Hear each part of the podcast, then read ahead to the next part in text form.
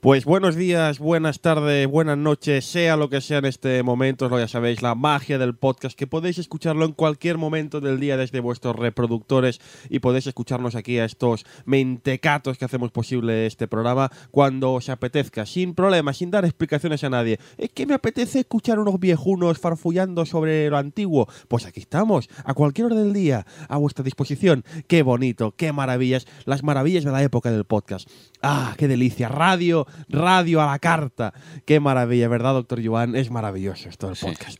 Es, es, increíble. A mí, a mí es que me encanta esto. ¿eh? Es, que ahora quisiera escuchar a unos, a unos palurdos hablando sobre una serie de los años 80 que a mí me gustaba mucho. Pues no hay problema, no hay problema. Te vas a tu infancia.com y te bajas el último programa, que es este que estamos haciendo ahora mismo, de Quantum Leap, que es un, un programa, bueno, me han dicho, me han dicho, doctor Joan, que en este programa hay dos personajes que no paran de decir paridas durante dos horas. Ellos decían, no, vamos a hacer un programa de media horita. Un, un, micropodcast. Micropodcast. Y luego se pasa dos horas y pico hablando de tonterías. Yo creo que esto es el micropodcast más largo de la historia. Sí, la verdad es que sí. Y, lo peor es que nos vamos superando. Siempre decimos, no, que el próximo no va a superar. Y, al final siempre superamos. el programa de hoy no sé yo cuánto va a durar. Ya sabéis, es el problema yo, de estas Yo creo que este programa está siendo como el, típico... el récord de salto de vértiga es de... no, no, pero no puedes saltar más alto que este. ¿Cómo que no? Claro, es que, claro, ahora es el momento en que dices, pero luego la serie que tenemos hoy es imposible superar la hora y pico. Pero luego nos damos cuenta de que, de que no, que nos ponemos a charlar de capitulillos que habíamos visto, anecdotillas que recordamos de nuestra niñez. Y al final miramos el reloj y nos damos cuenta que han pasado dos horas y pico. Qué drama el nuestro, doctor sí, Iván. Sí, terrible, apocalíptico. Bueno, lo dicho, que si todavía no habéis pillado la copla, que evidentemente estamos en tu nuestra de infancia, este programa viejuno, hecho por viejunos para viejunos. Nuestro objetivo inicial era llegar a un target diferente, llegar a una juventud, una juventud que no ha disfrutado de lo, bueno de la vida, lo bueno, lo bueno de la calidad, las películas, las series, los mangas, los cómics, los juegos, las novelas, todo lo que nos hizo grandes, todo lo que nos hizo grandes frikis el día de hoy, pero al final nos hemos tenido que rendir a la evidencia, doctor Joan, solo nos escuchan viejos, como nosotros. No, hombre, ¿hay, ¿hay algún joven que debe haberse equivocado al descargar el programa o algo, ha pinchado el de encima. Esto es verdad, doctor Joan. Eh, hay, jóvenes que nos escuchan. Hay, jóvenes, hay un, par, dos, los puedo señalar con el dedo. Sí, tú, el que estás escuchando y tienes menos de 25, eh, eres joven, amigo. Eres joven, no como nosotros. Doctor Joan, tengo que decirle que yo el otro día, puedo hacer un paréntesis, pero mega hiper brutal en este podcast. Como si estuvieras en tu casa. Es que estoy en mi casa. Eh, el otro día me sentí muy, muy, muy, muy violento. Me sentí muy violento porque yo estaba en mi casa haciendo mis cosas, aquí, pues nada, con los pájaros cabreados que me miran cómo duermo. Da miedo, ¿eh? Ver cómo un pájaro cabreado mira cómo duermes. Pero bueno, estaba yo aquí haciendo mis cositas y, me voy a comer, voy a comer. Estoy con mi madre, ya no sé qué. Y mi madre me dice, bueno, bueno, doctor Iván, qué, apocalíptico. Mi madre me dice, mm, oye, que ¿cuándo fue la última vez que te hiciste un análisis? Un análisis de sangre y tal. Y yo, bueno, pues hará ya un par de años o así. Y ella me dijo, bueno, pues ya deberías empezar a hacértelo cada año así. yo, ¿por qué, mamá? Y dice, bueno, porque empiezas a tener una edad. Y yo, chen, chen. Eso, doctor Joan, he de confesarle que me sentó con una patada en, los, en los mismísimos. A ver, que tu, madre, que tu madre te diga tienes una edad esto es lo típico de las madres. Ya comes bastante, te veo muy delgado. Ya, pero era la primera vez. Es como, la, es como las chicas cuando dicen, hoy por primera vez me han llamado señora. Pues es un poco lo mismo, ese drama, ese drama social, mental. Esto a mí me ha pasado. Ya, me, llaman señor y yo, ah, vaya. Pero hombre, pero tú porque vas a tu lugar de trabajo bien, bien vestido, con elegante, con corbata. Ya, ya, pero es eso que te lo dice un niño. Ya, y tú, mm, ¿Por qué no te vas un poco a.? A mí el otro día me pasó que estaba, estaba en el corte inglés haciendo precisamente mención a su lugar de trabajo. Y estaba en el corte inglés jugando a una 3DS, probando un juego que tenían puesto allí. Y había. Y claro, esas consolas no están preparadas para, para mayores como yo. Y estoy ahí jugando tan tranquilo y de repente veo dos niños de, de refilón que están ahí esperando, como no queriendo acercarse. Y dice no, venga, vamos, que, yo quiero jugar, quiero jugar. Y dice, espera que acabe este señor. Y yo, bueno, bueno, oh, bueno, bueno, bueno, bueno. Total, que es una confabulación, amigos. Nos hacemos viejos, es inevitable, es lo que tiene el tiempo y el espacio, la curvatura del espacio-tiempo que es muy cabrona. Que cuando menos te lo esperas, tienes 30 años y, todo lo que te gustaba queda en el pasado. Qué drama, Dios. Y ahora los jóvenes de hoy solo crecen con gormitis, con ventens y mierdas de estas. Ya, ¿dónde ha quedado la serie de verdad? Como la que vamos a tratar hoy, doctor ¿Dónde han quedado? Por favor. Qué drama el mío. Pues es peor, crecen con física y química y cosas de estas. ¡Ay, Dios, por favor! Bueno, El barco, qué, grandes series. Esta presentación se está yendo de madre, así que sin más dilación paso a presentar aquí a mi gran amigo, el doctor Joan, eh, magistrado por la magistrado no, bueno, titulado, doctor, licenciado, licenciado, magistrado, da igual, eh, por la Universidad de Cambridge ha hecho una nueva oposición en la Universidad de Cambridge para dar clases en un nuevo máster que está usted preparando, si no me equivoco. Sí, ahora me has pillado un poco como de aquella manera, pero, no lo quería decir, esto era sorpresa. Bueno, pero lo siento, es que tengo unos contactos en Cambridge. Sí. En Harvard no tantos, pero en Cambridge tengo unos cuantos ah, y me, me, lo han chivado. ¿De qué va a consistir este nuevo máster, eh, doctor Joan? Nuevo máster es cómo hacer un podcast hablando de cosas que te has visto de chaval y, ganarte la vida con ello. Pero de, momento lo de ganarme la vida no, no, lo tengo muy claro. Bueno, no, primero lo consigue a la perfección, pero lo segundo no, no, no. Y un saludo de ustedes aquí, el señor Marroyan, el FUNS, aquí dirigiendo como puede la mesa de mezclas del programa, que bueno, está siendo controlada eh, vivamente por nuestros dos técnicos, el eh, técnico y el productor ejecutivo, los dos pájaros cabreados. Eh, todavía hemos de subir la foto de los técnicos de este programa pero bueno, ya caerá.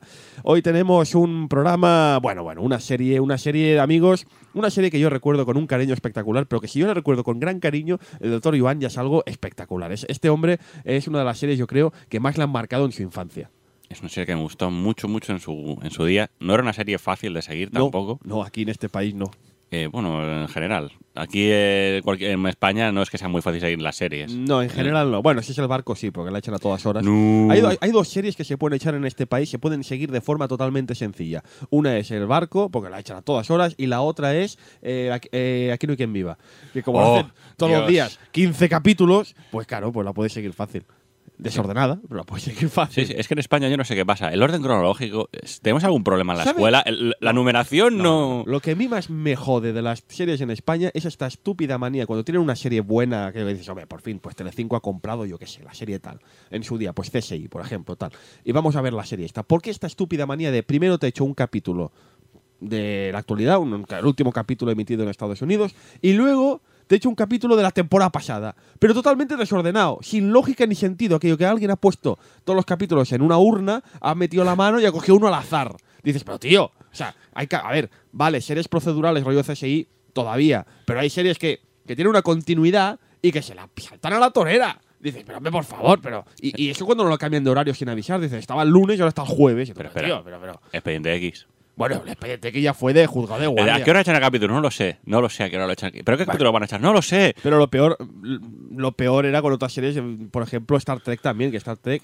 De repente tú siempre estabas, cuando llegaba al final de la temporada, siempre decías, ay, ay, ¿qué va a pasar? ¿Van a echar la siguiente temporada o vamos a volver a la primera? Y estabas nervioso todo el día esperando que llegase el día siguiente y cuando veías en contra Firepoint, yo me cago en vuelve a la primera temporada, me cago en la leche. Pero bueno, es lo que hay. Que nos estamos yendo de madre, doctor Luego el programa dura lo que dura y que tenemos mucho que hablar de Quantum Leap, eh, que aquí se llamó el, salto, el viajero del tiempo. Viajeros en el tiempo. Viajeros en el tiempo, es que yo como la vi en TV3, que era el Salt, Quantic, Claro, usted la vio como es usted el, Tom Baker. Usted es el Tom Baker del mundo friki. Pues la vio en diferentes sitios de España. Pero yo la vi aquí en, TV3 y aquí se llamaba el Salt Quantic. No, también la vi aquí en TV3, pero yo la vi en varias. Pues eso, vamos a dedicar el programa de hoy a esta magnífica, pero magnífica, magnífica de verdad, serie Quantum Leap, el Salt Quantic, Viajeros en el Tiempo, como queráis llamarla. Una serie de finales de los años 80. Pero como de costumbre, hemos de empezar por el principio.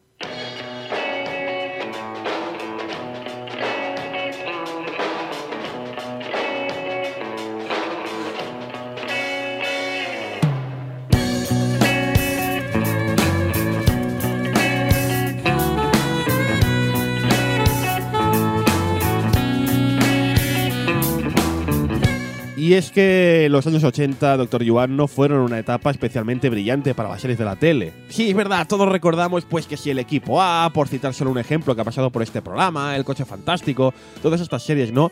Eh, y también recordamos como Hollywood en los 80, como ya hemos comentado varias veces en este mismo programa, está viviendo una verdadera edad de oro, es verdad. Pero siendo sinceros, las series de la tele en ese momento, salvo honradas excepciones, no destacan especialmente por su calidad, o más que por su calidad, por la inversión que realizan los estudios en ella, ¿no? Realmente son series muy viscerales como el equipo A, series pequeñas, series sin mucho presupuesto. Falta todavía mucho para que lleguen esas grandes producciones, esas grandes superproducciones de la serie de series de la televisión.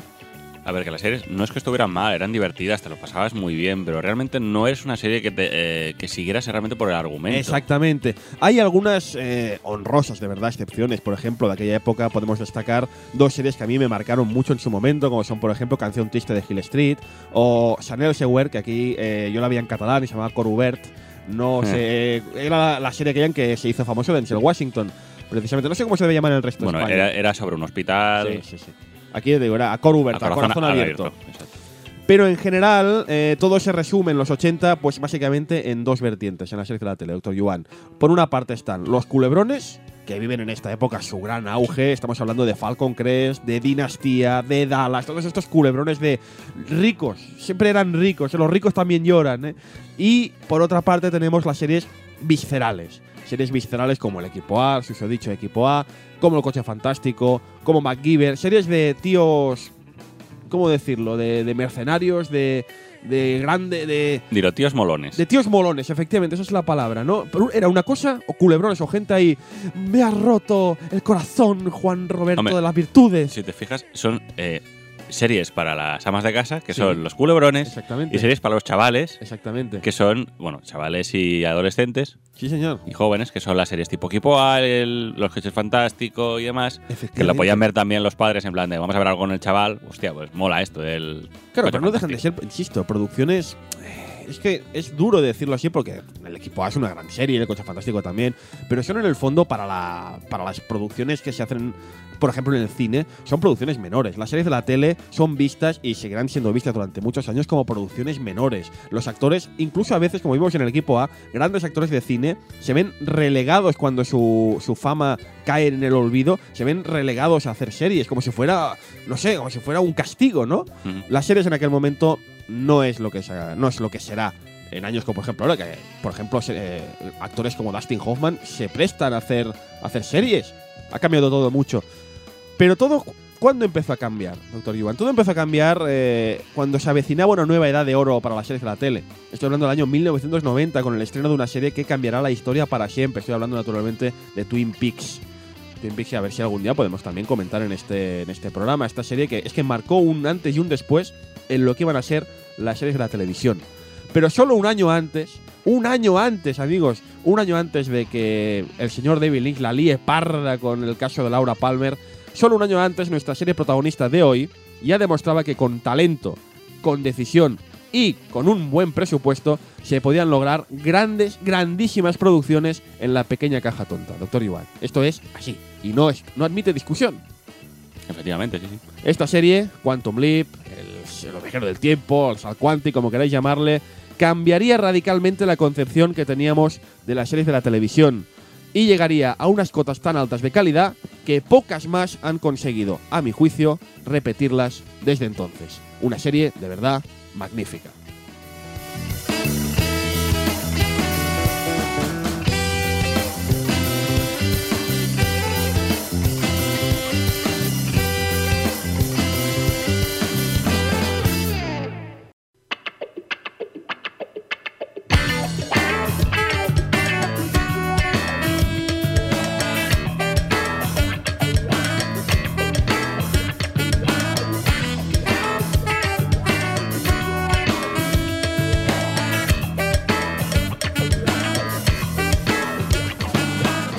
Pero a ver, doctor Joan, eh, vamos a ver, ¿de qué va esta serie? ¿De qué, ¿De qué iba esto de Sam Beckett que salta por el tiempo, que viaja en el tiempo? Esto, esto, esto ¿De qué va?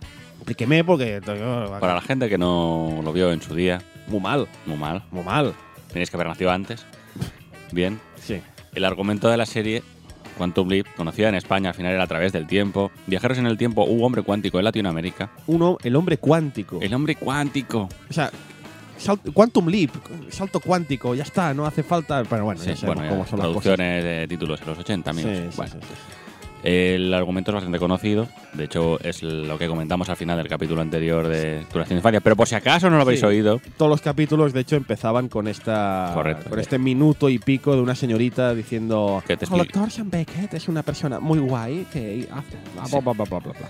Sí. Resúmame. resumamos un poco Sí, eh, sí. cómo empiezan las aventuras de nuestro protagonista, que es el Dr. Sam Beckett y su inseparable compañero Al Calavich. Conocida en medio del desierto de Nuevo México, en un futuro cercano, a menos cuando se emitió la serie, para nosotros ya es pasado, amigos. Mira, somos viejos. Sí, de hecho empieza en el año 1995 la serie.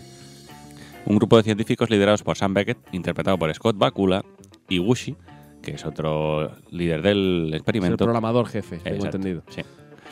Se encuentran trabajando en un revolucionario experimento con acelerador de partículas. Ello es posible gracias a la inteligencia artificial del superordenador híbrido Ziggy, creado por Sam, y el apoyo del ejército que coloca al almirante Al Calavici, interpretado por Dean Stockwell, como jefe de proyecto. Presionado por el gobierno para conseguir resultados prácticos y quiere mantener la financiación del proyecto, Sam decide arriesgarse y probar su teoría él mismo, entrando en el acelerador de partículas y desvaneciéndose. Como ya hemos comentado, el doctor eh, Beckett viene del futuro, en el 1995. Recordemos que esta serie se emitía por primera vez en el 89. Sí, señor. Y pronto descubre que su experimento ha provocado que salte dentro de una persona del pasado. ¿Cómo? Sí.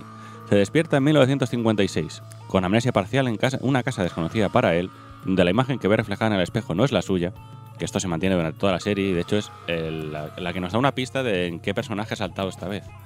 Porque es la única, la única referencia visual que tenemos del personaje en el que está metido. Sam no tiene recuerdos de quién es o de cómo ha llegado allí. El salto la deja con lo que la serie llama en el cerebro como un queso gruyere. Bueno, queso gruyere, Swiss cheese effect, Swiss cheese, sí. Queso suizo.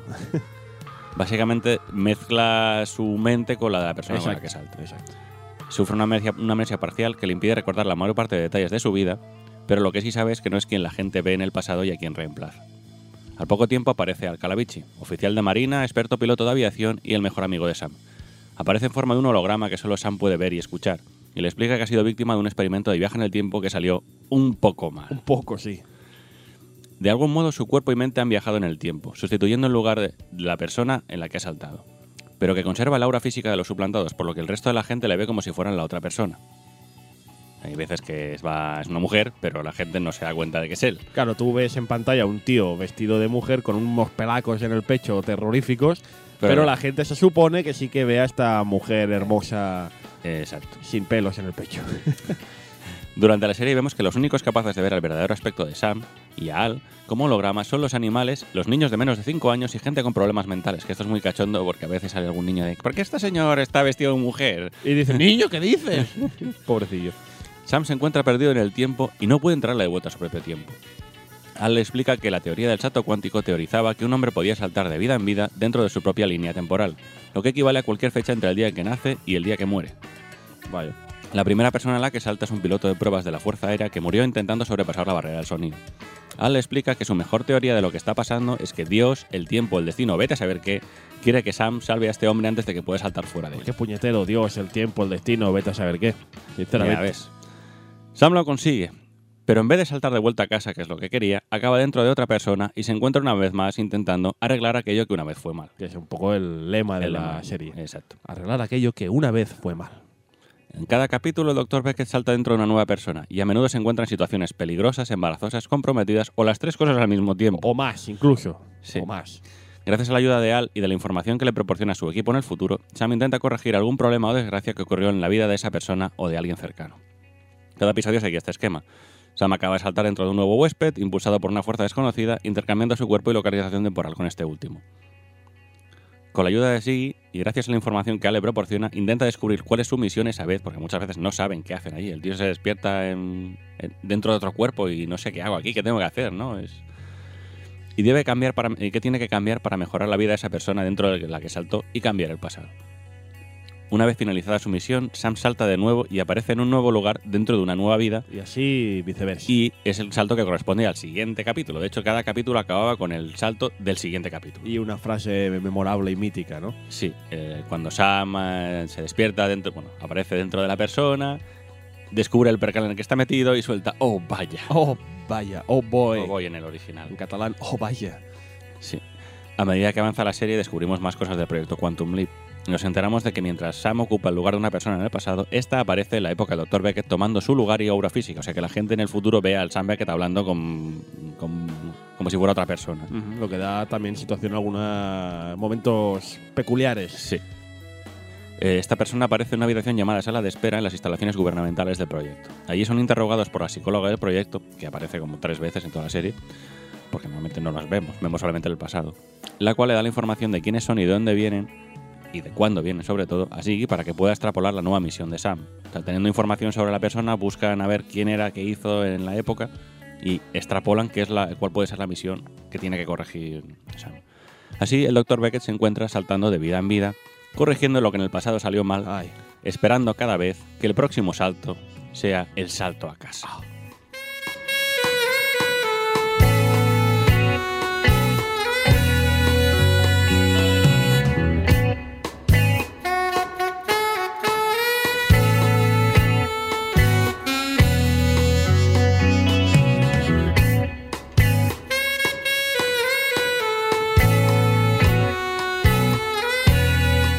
Un argumento, lo dicho, cada principio de capítulo no hay problema seguir esta serie porque al principio de cada capítulo te explican un poco de qué va la copla y son capítulos pues autoconclusivos en sí mismo, a no ser que consideres el final, que es el principio del siguiente capítulo, como una continuidad, pero vamos, que se pueden ver sin ningún tipo de problema. Lo comentaremos después, un poco cómo le llaman a todo esto técnicamente, ¿no? Estas series autoconclusivas en cada capítulo. Quantum Leap, una serie, lo dicho, que si habéis visto, seguro que recordáis, aunque me he dado cuenta, doctor Yuan, hablando con gente durante este fin de semana sobre el próximo programa que íbamos a hacer de nuestra infancia, me he dado cuenta que no hay tanta gente como me imaginaba que hubiera seguido esta serie en su infancia. Curiosamente, me he encontrado con mucha gente que ni siquiera conocía la, la serie y que solo recordaba al actor protagonista por un papel que interpretaría muchos años más tarde y que comentaremos después. Es una pena, de verdad. Pero bueno, vamos a hablar de Quantum Leap, insisto, y a ver si le podéis dar una oportunidad, porque he de confesar que yo he vuelto a, he vuelto a redescubrir la serie y he- eh, estos días que he estado viendo capítulos que me faltaban por ver, y es una serie totalmente atemporal. Es verdad que una serie de los 80 tiene algunos conceptos futuristas que os mm, rechinarán un poquito, sobre todo en los colores y las formas de cuando se ve el futuro, pero en general, históricamente hablando, es una serie fascinante. En fin, eh, nombres, nombres que se esconden detrás de Quantum Leap. Hay muchísimos, naturalmente es una serie que cada, cada capítulo aparecían eh, decenas de actores diferentes y eso da pie a que hayan a situaciones muy interesantes. Pero, sin duda, el que sobresale con fuerza propia, Doctor Iván, sin duda es el- el- el reflejo más claro de Quantum Leap, es la imagen, la cara visible de este proyecto que se hizo famoso, de hecho, gracias a su interpretación, es el protagonista Scott Bakula. Creo que es Bakula, ¿se pronuncia Bakula o Bakula? Es que siempre, algo que siempre ya me preguntaba de chiquitín, digo, ¿cómo se debe pronunciar el nombre de este señor? Creo que es Bakula, ¿no? O Bakula. que no lo sé, creo que es Bacula, pero no lo sé seguro. Los Por- nombres estos ingleses son... Sí, va- vamos a llamar a partir de ahora Bácula, ¿vale? Para ver si. Porque si vamos a estar todo el rato Bácula, Bácula, Bacala. Bácula, digamos Scott Bakula, el protagonista, este eterno para siempre Sam Beckett, un papel que siempre quedará ligado a este actor, magnífico actor y infravalorado en mi opinión, porque después no fue, eh, no se le dieron tantas oportunidades como deberían haberse le dado. Este papel protagonista eh, le llegaría de muy joven, cuando apenas llevaba cinco años dedicado por completo a su carrera interpretativa. Bakula era un actor de teatro que había conseguido en el 83, año 83, unos 6, 7 años antes de Quantum Leap, su primer papel en un musical de Broadway. Poca coña, ¿eh? que a Broadway no llega cualquier, cualquier pringao. El musical en que aparecería Bakula es Marilyn, an American Fable. Marilyn, una fábula americana. Un musical que narraba la vida de Marilyn Monroe y en el que Bakula interpretaba a Joe DiMaggio, que es, eh, los aficionados al béisbol recordarán como uno de los grandes, unos grandes jugadores del béisbol americano que tendría cierto afer con la, con la actriz, ¿no? Y por eso aparecía en este musical. Bakula continuaría en el teatro hasta su gran éxito como protagonista el año 87 en el musical Romance Romance, o Romance Romance, interpretación que le valdría una nominación a un premio Tony. El premio Tony, doctor Iván, como usted bien sabe, son algo así como los Oscars del teatro americano, pero no lo ganaría. No ganaría este premio porque ese mismo año se estrenaba en Broadway El Fantasma de la Ópera, musical hiper mega conocido alrededor del mundo, que naturalmente se llevaría prácticamente todos los premios a los que estaban nominados, para desgracia del pobre Scott que estaba ahí. Bueno, pues ¿qué le vamos a hacer? Es precisamente ese éxito en el teatro, como protagonista de este Romance Romance, lo que le permitiría ganar el papel protagonista en Quantum Leap, lo que le puso en el punto de mira ¿no? de muchos agentes de Hollywood. Eh, este, ante semejante situación, decide trasladar su carrera del teatro pues al cine y a la televisión, pese a que nunca acabará de abandonar su carrera musical. De hecho, el actor en la serie se le ve cantando y bailando y dices, este tío lo hace muy bien, con razón, era, era actor de musical. De hecho, comentaban durante que algunas bueno, reportajes que se ven durante los, de los DVDs que la serie tenía una exigencia física tremenda. Claro. O sea, el tío tenía que estar, pero súper mazas, entrenando para, para los, para los capítulos. Porque Claro, porque en un capítulo eres un, eres un bailarín, en otro capítulo eres un experto en artes marciales, en otro capítulo eres un tío en, en la guerra de Vietnam, en otro capítulo eres. Claro, un- había un capítulo que es un jugador de béisbol. Sí, sí, no, no, pero que realmente exigían mucho esfuerzo físico, porque eran, eran interpretaciones muchas veces, lo que decimos, de deportistas o demás, que se veía, el tío estaba haciéndolo de verdad. Claro. Vamos, que poca coño con el reto que se enfrentó Bácula con este papel. El éxito como Sam Beckett es reconocido evidentemente por la crítica con numerosos, numerosísimos premios. Posiblemente el más importante de todos ellos sea el Globo de Oro, ¿eh? el Globo de Oro que ganó como mejor actor en su segunda nominación. Fue la segunda nominación que recibió como actor en Quantum Leap y se la llevó. Os preguntaréis quién ganó la primera, la primera vez que estaba nominado. Pues mira, ganó precisamente Kyle MacLachlan, Kyle MacLachlan, perdón, por su papel precisamente en Twin, en Twin Peaks. Porque, claro, es que también, pobre hombre, se tiene que enfrentar a cada uno. Primero se enfrenta al fantasma de la ópera en el teatro, luego se tiene que enfrentar a Twin Peaks en la televisión. Hombre, pobrecillo, ¿no? Pero bueno, que se llevó en su segunda nominación este premio súper mega reconocido y, merecido, qué caray. Pero a pesar de todo, a pesar de todo el éxito, y lo que decíamos hace un momento, eh, tras acabar Quantum Leap, Bácula pasó a un segundo plano, Doctor Yuan, haciendo muy pocos trabajos, no volviendo a, a ostentar el protagonismo debajo del foco, ¿no? Em, ¿Qué hizo después de, eh, de Quantum Leap? Pues mira, pues hizo algún otro trabajo esporádico de doblaje, alguno bastante memorable. A un pequeño papel en películas, del que más famoso quizás sea su colaboración en American Beauty. Apareció en un papel ahí. secundario, Mm. sí señor. Y fíjate que fíjate cómo eran las cosas. Scott Bakula en su momento, en los años 80, era considerado casi como un, un sex symbol, porque sigue un poco la- el- los clichés estéticos de la época. En plan, plan David Hasselhoff un poco, ¿no? Pecho súper peludo, así el pelito, no sé qué. Y salió en la portada de la Playgirl, que es el Playboy de chicas. Eh, la fama no volvería a llamar a su puerta hasta el año 2001, en que Bakula interpretaría al que muchos recuerdan como quizás su primer contacto con este actor, que es como el capitán de la Enterprise, en la quinta serie y última de momento de Star Trek.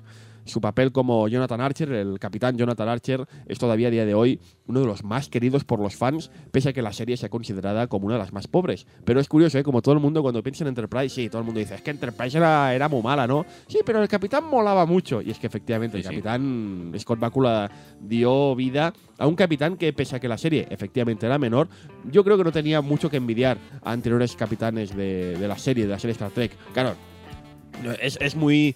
Es muy injusto criticar a Bácula con un Patrick Stewart haciendo de Picard. Es muy injusto, pero yo creo que, insisto, no el, el papel que llevó a cabo, el personaje que desarrolló, fue muy memorable. Y en las novelas, en las novelas eh, se ha seguido haciendo referencia a este personaje. De hecho, en la película de Star Trek, en la película de JJ Abrams, hacen referencia al personaje de, de Scott Bakula.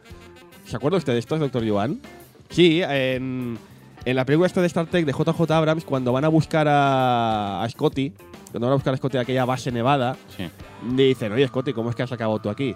Y dice, nada, porque hice un experimento con el transportador, con el perro del almirante Archer, que en, Ah, la, en, la, en la serie el capitán Archer tiene un perro que siempre está por ahí pululando. Dice, nada, hice un experimento con el perro del almirante Archer y no acabó muy bien. Todavía Vale. estamos buscando al perro. Quiero decir que el personaje de eh, Scott Bakula consiguió que mientras que el resto de personajes de Enterprise más o menos han sido, entre comillas, olvidados, entre muchas comillas, cuidado, el suyo ha seguido, ¿no? Porque realmente le dio, le dio mucha vida. Este tío es un gran actor, insisto, y, y encuentro muy injusto que no se le diera más oportunidades a continuación, porque el papel, los papeles que hace en, en Quantum Leap, el doctor Iván luego hará una reflexión al respecto, es, es memorable. Hay algunos capítulos memorables. El otro día vi el último capítulo, por fin, después de tantos años, pude ver el, el último capítulo de Quantum Leap y tengo que confesar que su interpretación me, me, me emocionó. De verdad, es, es emocionante el- cómo lo hace el tío de bien. Pero tiene gracia, a pesar de todo, doctor Joan, que pese a que el nombre que más nos suene de esta producción sea efectivamente el de Scott Bakula, en realidad el primer reclamo, eh, allí en el 89, no era Scott Bakula, porque ya hemos dicho, era un actor, era el primer papel en la Era un televisión. actor novel en- Era un actor novel en, en- en televisión, era un hombre que venía de, pues eso, de musicales, de Broadway, y Broadway. que sí que puede ser que le sonara Claro. a la gente. Ah, mira, pues este estaba en el musical. pero no tal, es lo pero- mismo. En aquel momento el reclamo principal era el de Dean Stockwell, que es el risueño compañero Al en la ficción, lo que ha dicho usted, doctor, este almirante retirado, ¿no? Que hace un poco del mejor amigo de Sam Beckett. Stockwell, Dean Stockwell, es y sigue siendo hoy en día un mito. Es un mito dentro de Hollywood, un actor que ha dedicado toda su vida desde su más tierna infancia al cine. De hecho, uno de sus primeros papeles, con solo nueve años, nueve años amigos, es en la película musical Levando Anclas junto a Frank Sinatra y Jim Kelly. Nah, no, dos mataos que pasan por ahí. Quiero decir, Dean Stockwell ya con nueve años está codeando con los más grandes, ¿no?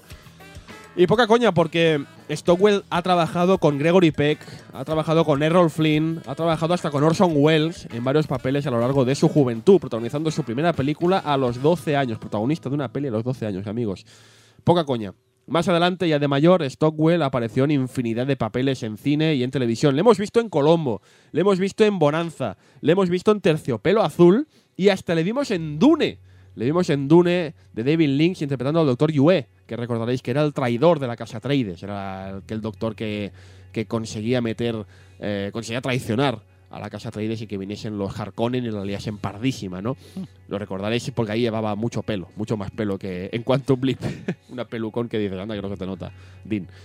Stockwell, por cierto, poca coña con este hombre, insisto que es verdad que quizá a muchos no os suena, si no habéis visto la serie, quiero decir, pero es junto a Jack Lemmon y Marcello Mastroianni, cuidado con estos dos nombres, es junto a estos dos actores el único actor en ganar dos veces el premio Mejor Actor en el Festival de Cannes poca coña, insisto, con Dean Stockwell. Al igual que Bácula, Stockwell tendría un reencuentro con la fama, especialmente la fama friki, con su papel como John Cavill en Battlestar Galactica hace muy pocos años. Sí, sí, en la reimaginación de Galactica, la nueva. Sí, señor, la reimaginación, efectivamente. Es que es verdad, doctor, yo no utilizo estas palabras tan inteligentes, tan técnicos, la reimaginación. Bueno, en la serie nueva, es que hubo la serie Galáctica clásica que no. Que es un poco infumable. intenté, ver, intenté verla, ¿eh? Y salía Fénix. Sí, señor, sí, señor, es verdad. Intenté verla, pero no, no pude, doctor Iván. Eso ya era muy, muy chungo para mí. era muy chungo. A ver, claro.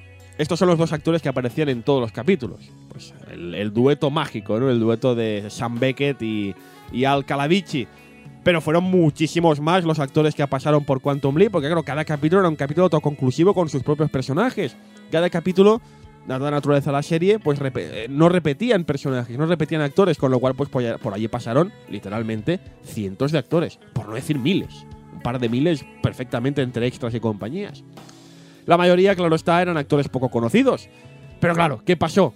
Que algunos de ellos acabarían haciéndose muy famosos. Es aquello que empieza, empieza con un papel pequeñito aquí en Quantum Leap y luego me llega la fama, ¿no? Por ejemplo, un actor que apareció en Quantum Leap, que ya era un poco famosete por aquel entonces, pero Neil Patrick Harris. ¿Conoces a Neil Patrick Harris, el Barney de cómo conocí a vuestra madre? Este actor aparece en un capítulo de la última temporada con una cara de pipiolo, doctor Yuan. Tiene una cara de pipiolo espectacular. Pero lo dicho, eh, Harris ya es por entonces famosete. De hecho, ayer, con el doctor Yuan estaba comentando, digo, Dios mío, no recordaba que este hombre era el protagonista de aquella serie que echaban en Antena 3, creo, las mañanas, de un doctor que tenía 14 años, ¿se acuerda? Eh, aquí se llamaba Doggy, no, en América se llamaba Doggy, Doggy Hauser. Doggy Hauser, MD. Y era la serie de un niño, niño superdotado de 14 años que había conseguido sacarse la carrera de medicina en, un mes, en dos, en dos o tres meses. Y el protagonista, con una cara de pipiolín que no puede con ella, es Neil Patrick Harris, que, bueno, era una serie muy menor, porque era una serie para adolescentes, no es una gran producción, pero que ya era famosete, ¿no? Por aquel entonces. Este, esta señora apareció, insisto, en un capítulo de la última temporada. Em, más personajes que aparecieron, más actores que aparecieron por Quantum Leap. Eh, por ejemplo, tenemos, mira, a, a Joseph Gordon-Levitt. Joseph Gordon-Levitt, que tan famoso se ha hecho últimamente gracias a la película Origen pues aparece en un capítulo de Quantum Leap y precisamente su papel, su papel en esta serie le llevó una nominación a actor revelación por su interpretación de un niño testigo de un asesinato. O sea, ya Levitt empezaba a destacar en esta, en esta serie. Luego le llegaría el papel en aquella serie de Third Rock from the Sun, que aquí no me acuerdo cómo se llamaba.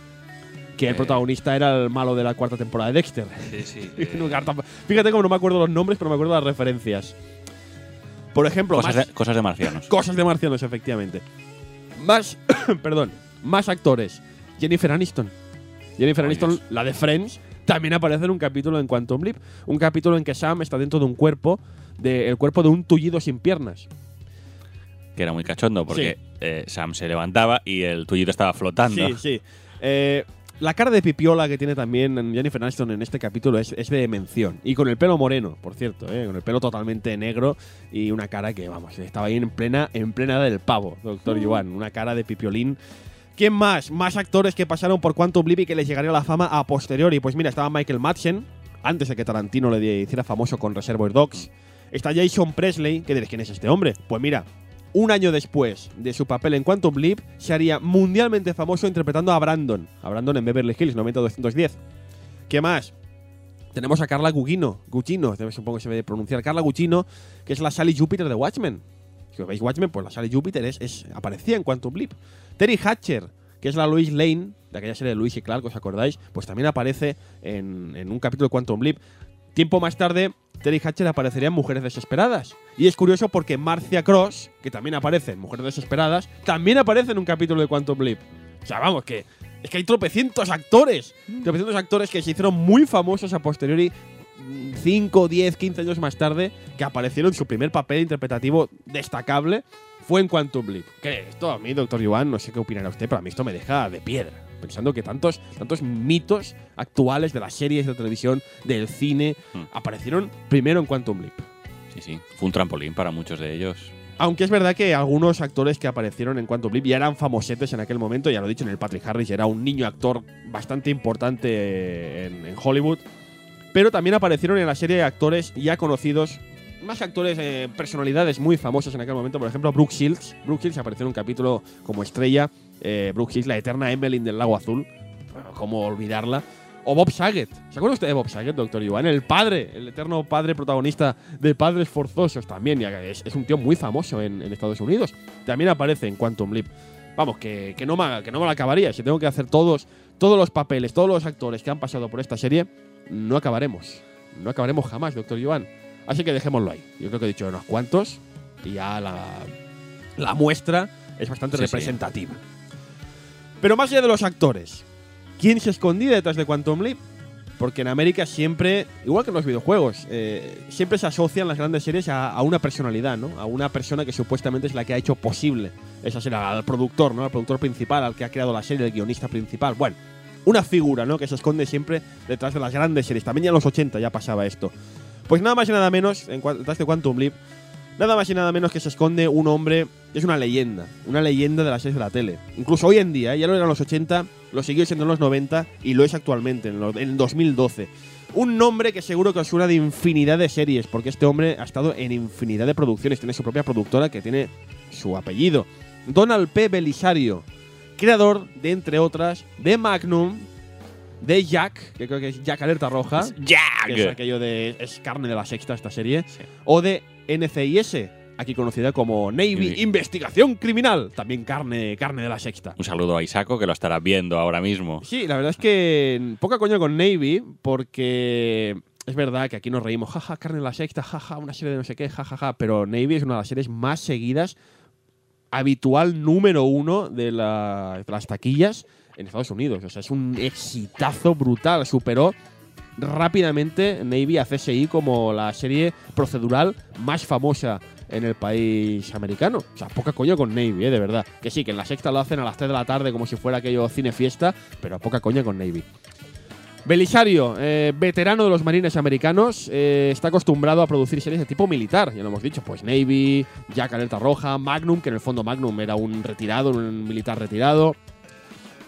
Y Quantum Leap es de las pocas series que produce Belisario que no tienen una clara inspiración militar, pese a que el personaje de Al Calavici sea veterano de Vietnam y contraalmirantes retirados. Así, y había muchos capítulos, de hecho, dedicados un poco a la guerra, que eran un poco eh, las experiencias de, este, de este productor vertidas ¿no? en, en los guiones. Según dicen, la inspiración para crear Quantum Leap le vino a Belisario tras leer una novela sobre viajes en el tiempo. Aunque hay otras fuentes que dicen que no, que le vino tras ver El cielo puede esperar, que es un poco el rollo, ¿no? El cielo puede esperar es un poco el rollo Quantum Leap, un poco retorcido, pero es el rollo. Entre todos los capítulos que guionizó, principalmente los estrenos y despedidas de cada temporada, ¿cómo se llama esto? El último capítulo de la temporada. Finale. Los finales. La serie finale siempre la solía hacer, eh, la solía hacer él como guionista estrella. Posiblemente el capítulo más recordado, que podemos comentarlo después un poco en detalle, es un capítulo sobre todo famoso por su polémica, y con razón, el primero de la quinta temporada. Esto lo ha visto Doctor Iván, el primer capítulo de la quinta temporada que yo he visto recientemente, porque insisto, las últimas temporadas las he visto hace poco, porque verlas en España era muy difícil. Un capítulo titulado simplemente Lee Harvey Oswald. Esto para la gente que conozcáis un poco de historia, sabréis que Lee Harvey Oswald es el supuesto asesino de JFK, de John Fitzgerald Kennedy.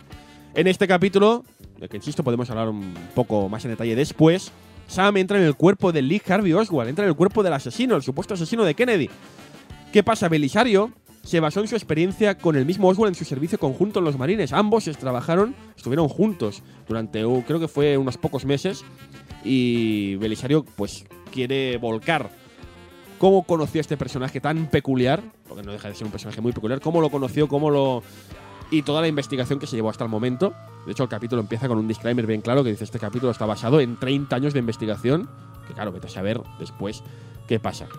Su segunda mujer, por cierto, Deborah Pratt, también conocería varios capítulos de la serie, con lo cual un poco ahí estaba metida toda la familia, ¿no? Pero bueno, ya lo veis, Belisario. Insisto, seguro, segurísimo que habéis visto cantidad de series que aparece con el mítico Produced by Donald P. Belisario y que acaba con el, con el trueno de su productora que hace ta, y aparece el título Belisarius. Que el tío también se mató en buscar el nombre de la productora. Belisario, Belisarius. Ala, a tomar por saco. En fin, ya lo veis.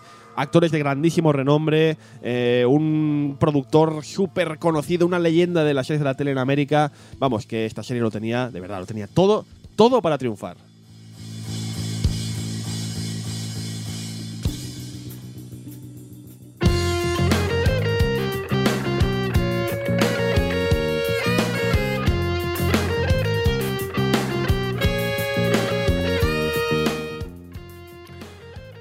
Bueno, vamos a explicar un poco qué temas trata esta serie. Normalmente las series tipo Quantum Leap, con capítulos autoconclusivos, en lo que llaman dramas procedurales. Dramas procedurales. Dramas procedurales. ¿Qué es básicamente esto? Es, son. Eh, son series que utilizan un esquema que se repite durante todos los capítulos. Entonces es- tiene un esquema que te presenta un... pues, como tipo CSI, eso es un drama procedural. Es que el procedural realmente se ha hecho muy famoso precisamente en el siglo XXI, con series Mm. pues como House, como CSI, ¿no? Series que siempre siguen el mismo patrón, son autoconclusivas. Series que en los 80 tienen un gran representativo que es eh, pues series como Colombo, como Se ha escrito un crimen, ¿no? Mm. Y está Quantum Leap también. Correcto. Drama procedural. Quedaos con Drama la procedural. Normalmente no solían tener un mensaje muy claro, por lo menos una idea que se fuera repitiendo. Pero Quantum Leap em, es una excepción a la norma. Eh, hay una incógnita que se repite constantemente. ¿Quién provoca los saltos de Sam Beckett? Claro, porque pobrecillo se ha metido ahí dentro, pero él, no- él quiere volver a casa, Claro, ¿no? él lo único que quería era volver a casa. Pero en el fondo la labor que está llevando es una labor humanitaria. Claro, el hombre está- va por ahí arreglando entuertos e intentando mejorar la vida de la gente que encuentra. La única explicación que Al le puede dar en las primeras temporadas de por qué tiene que saber verse en, este, en esta situación es que ha sido el destino del tiempo o Dios el que le está haciendo saltar de cuerpo en cuerpo. Y se queda tan ancho, ¿eh? Ya, Dice, sí. No, el tiempo, el destino o Dios. O vete a saber. Claro que yo que sé. Eh, sí, exacto. ¿Qué pregunta me haces?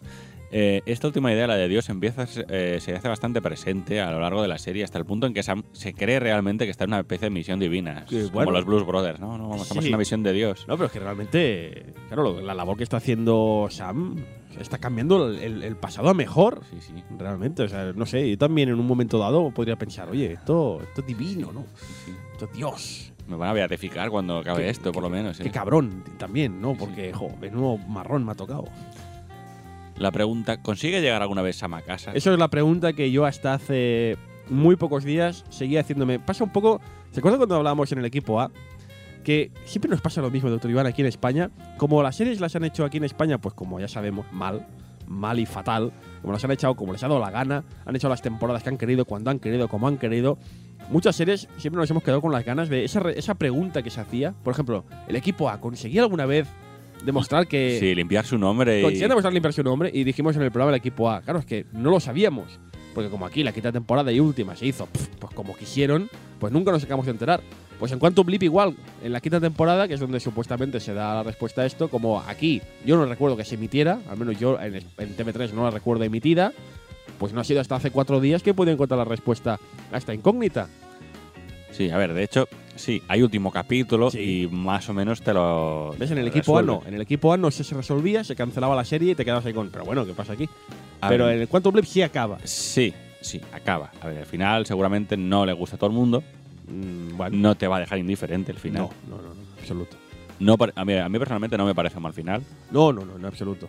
De hecho, lo dicho, eh, vi este capítulo esta semana, insisto. Lo cual a mí me este programa de verdad me está sirviendo, de alguna forma me pasó con el equipo A, me ha pasado con esto, me está pasando, me está sirviendo para quitarme espinitas, ¿sabes? Espinitas clavadas en mi corazón, porque a mí, sinceramente, lo de Sam Beckett a mí me sabía muy mal por este pobre hombre, porque realmente está llevando a cabo una labor humanitaria la que más, pero yo siempre me sabía mal por él, pero, pero pobre hombre que, que vuelva a casa ya, que le dejen tranquilo, pobrecillo, vuelve a tu casa. Y claro, siempre te queda, aunque sea muy pequeña, muy menor, siempre te queda la espinita. Es decir, Sam Beckett volvió a casa. La Voyager consiguió también volver a casa. El equipo A limpió su nombre. ¿Sabes? Estas, estas series que son siempre iguales, son procedurales, pero tienen una trama, ¿no? Que se va desarrollando y que siempre tienen esa duda, ¿no? Por ejemplo, también en, en, en Dragones y Mazmorras volvieron también a casa. Estas dudas, ¿no? Que al Sí, final, sí. Por la mala programación. Al final Michael Knight descubría quién era en el pasado. Exacto, por la mala programación de las, de las cadenas españolas en su momento, nunca hemos acabado de encontrar la respuesta.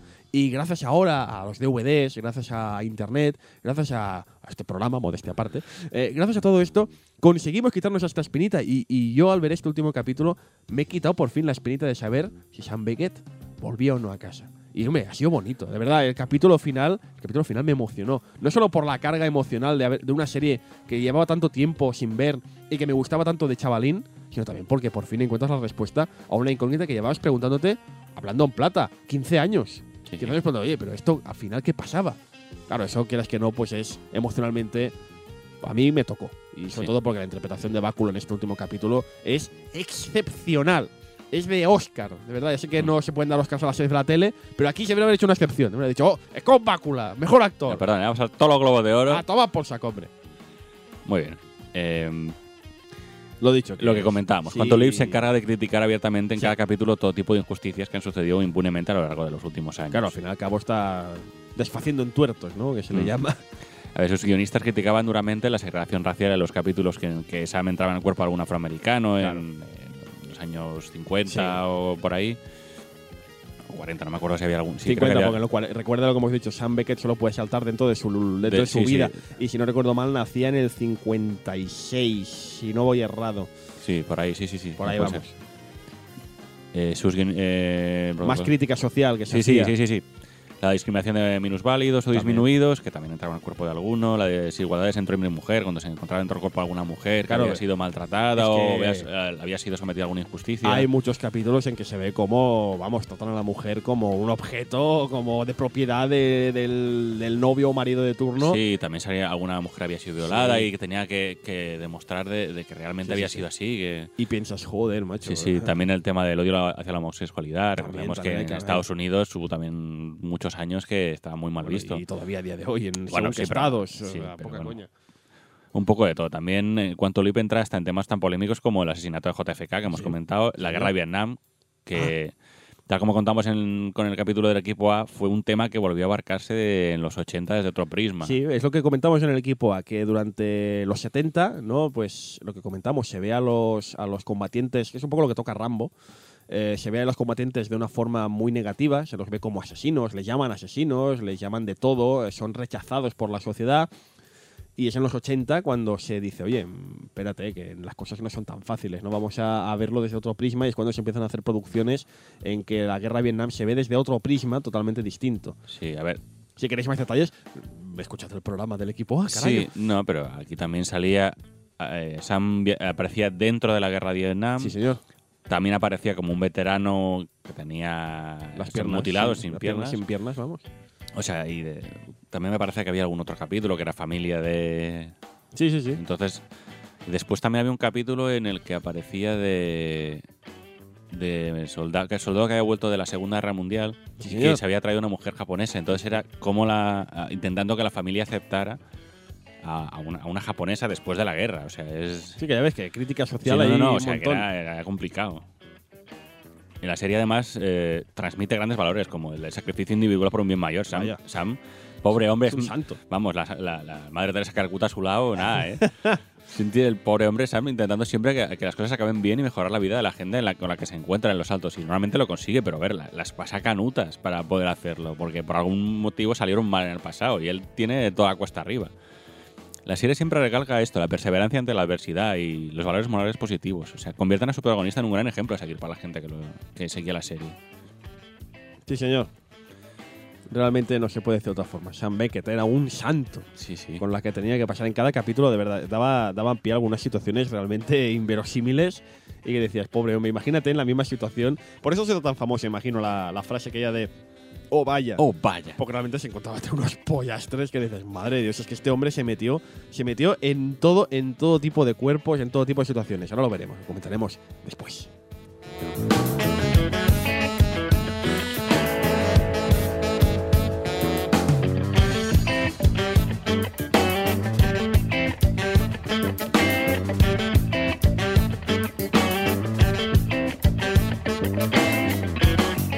Pero lo dicho, que. Jo, que. Qué mal se emitían las series en los 80 y 90 en España, doctor. Y bueno, y aún, y aún hoy en día. Pero en aquella época particularmente era desastroso. Y lo dicho, que pues eso, personas como un servidor, grandes fans de esta serie cuando era un chavalín, que yo me acuerdo la veía en vacaciones, cuando en verano TV3 precisamente la echaba a los mediodías, pues después de comer y antes de la siesta, un buen capítulo de Quantum Leap para rematar la jugada. Pero claro, mm, temporadas que no se pasaron, capítulos saltados, eh, nunca acababas de saber dónde estabas, en qué momento, si era al principio de la serie, si era al final. Y lo dicho, no puedo decirlo con propiedad porque no he encontrado casi información del paso de Quantum Leap por España, pero yo recuerdo, sobre todo porque veo capítulos de la primera, segunda, tercera temporada y digo, ah, mira, este capítulo lo he visto. Pero me he puesto a ver la quinta temporada que el buen doctor Iván me ha dejado, porque ha comentado después que se adquirió los DVDs y de la quinta temporada no me suena ninguno, con lo cual tengo que asumir que esta quinta temporada nunca vio la luz en España, o por lo menos en Cataluña. ¿no? Era muy difícil en aquel momento ver estas series, doctor Iván. Qué desgracia la nuestra. Sí. A ver, la serie en Estados Unidos fue un exitazo. Ya hemos Sí. comentado que se llevó un porrón de premios. Scott Bakula se hizo súper famoso, se lo merecía. Sí, sí, sí, Pero por vamos, supuesto. De calle. Pero en España, a pesar de que la emitieron eh, en horarios digamos, problemáticos, Sí. por no decir de que habría que colgar lo- los dedos gordos de los pies a Yo- los que programan. Recuerdo haber visto Quantum Leap a las 12 del mediodía, a las 4 después de comer, como he dicho hace un momento, en vacaciones. Recuerdo verla también las tardes a las 7. Hace poco la volvieron a, re- a reemitir en el 3XL, el canal este juvenil de, la televisión catalana. Creo que la remitían a las 8 o 9 de la tarde. Era, era realmente una odisea seguir esta serie de Iván. Casi era un poco. La veías de. Estás haciendo zapping y dices, ah, mira, estás haciendo Quantum Leap. Me tiene más sentido que la emitan a- entre, entre 7 y 9, porque tiene temas que tampoco son para chavales muy jóvenes. Pues mira, yo la veía. no, que está bien, pero ¿sabes lo que te digo? Hay a veces capítulos que son muy duros. ¿eh? Sí, realmente. Y algunos capítulos que A ver, no está- entendíamos. Yo he de a- decir algunos capítulos, sobre todo esto que decía, la segregación racial. Claro, yo viendo este capítulo con 12 años no podía realmente entender lo que Sí, sí. intentaba transmitir el Vamos a capítulo. ver, lo ves ahora de más mayor y dices, oye, me quito el sombrero ante, ante la capacidad de, de- de tratar un tema de estos para el gran público y que te impliques emocionalmente en él. ¿eh? O sea, Sí. realmente está muy bien.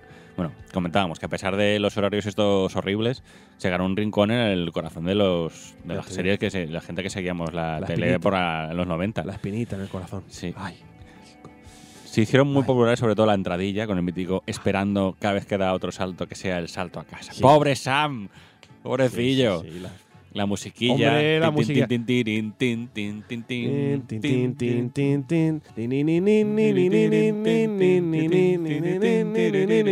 Que salía, salían todas las imágenes de los distintos sí. cuerpos a los que mataron en el pasado y salían sí. ahí los años. Y esa mítica imagen, que por cierto es, la es parte de la portadilla de este podcast, esa imagen de Sport Bácula con un traje, de, de, un traje blanco, en un, de, a lo Marilyn Monroe debajo de un chorro de Sí, aire. Eso era el acelerador de partículas. Sí, sí, claro, claro. sí, claro. Eso era un, chor, un, tío de- un tío abajo con un extintor dándole caña. Venga, Scott, que va el extintor, ¿eh? Vale, vale. Y ¡Joder, cabrón! esa imagen eh, se ha quedado, a mí personalmente, doctor Iván, se me ha quedado en la, en la retina. ¿Y sabe cuál es la imagen? Cuando pienso en Quantum Leap, ¿sabe cuál es la imagen que más recuerdo? Que más recordaré eternamente. Forma parte del opening. En el opening, lo dicho, salen diferentes escenas de la serie. Mm. Pues eh, el Sam Beckett en diferentes momentos de, de- de- de- la serie, interpretando a diferentes personajes.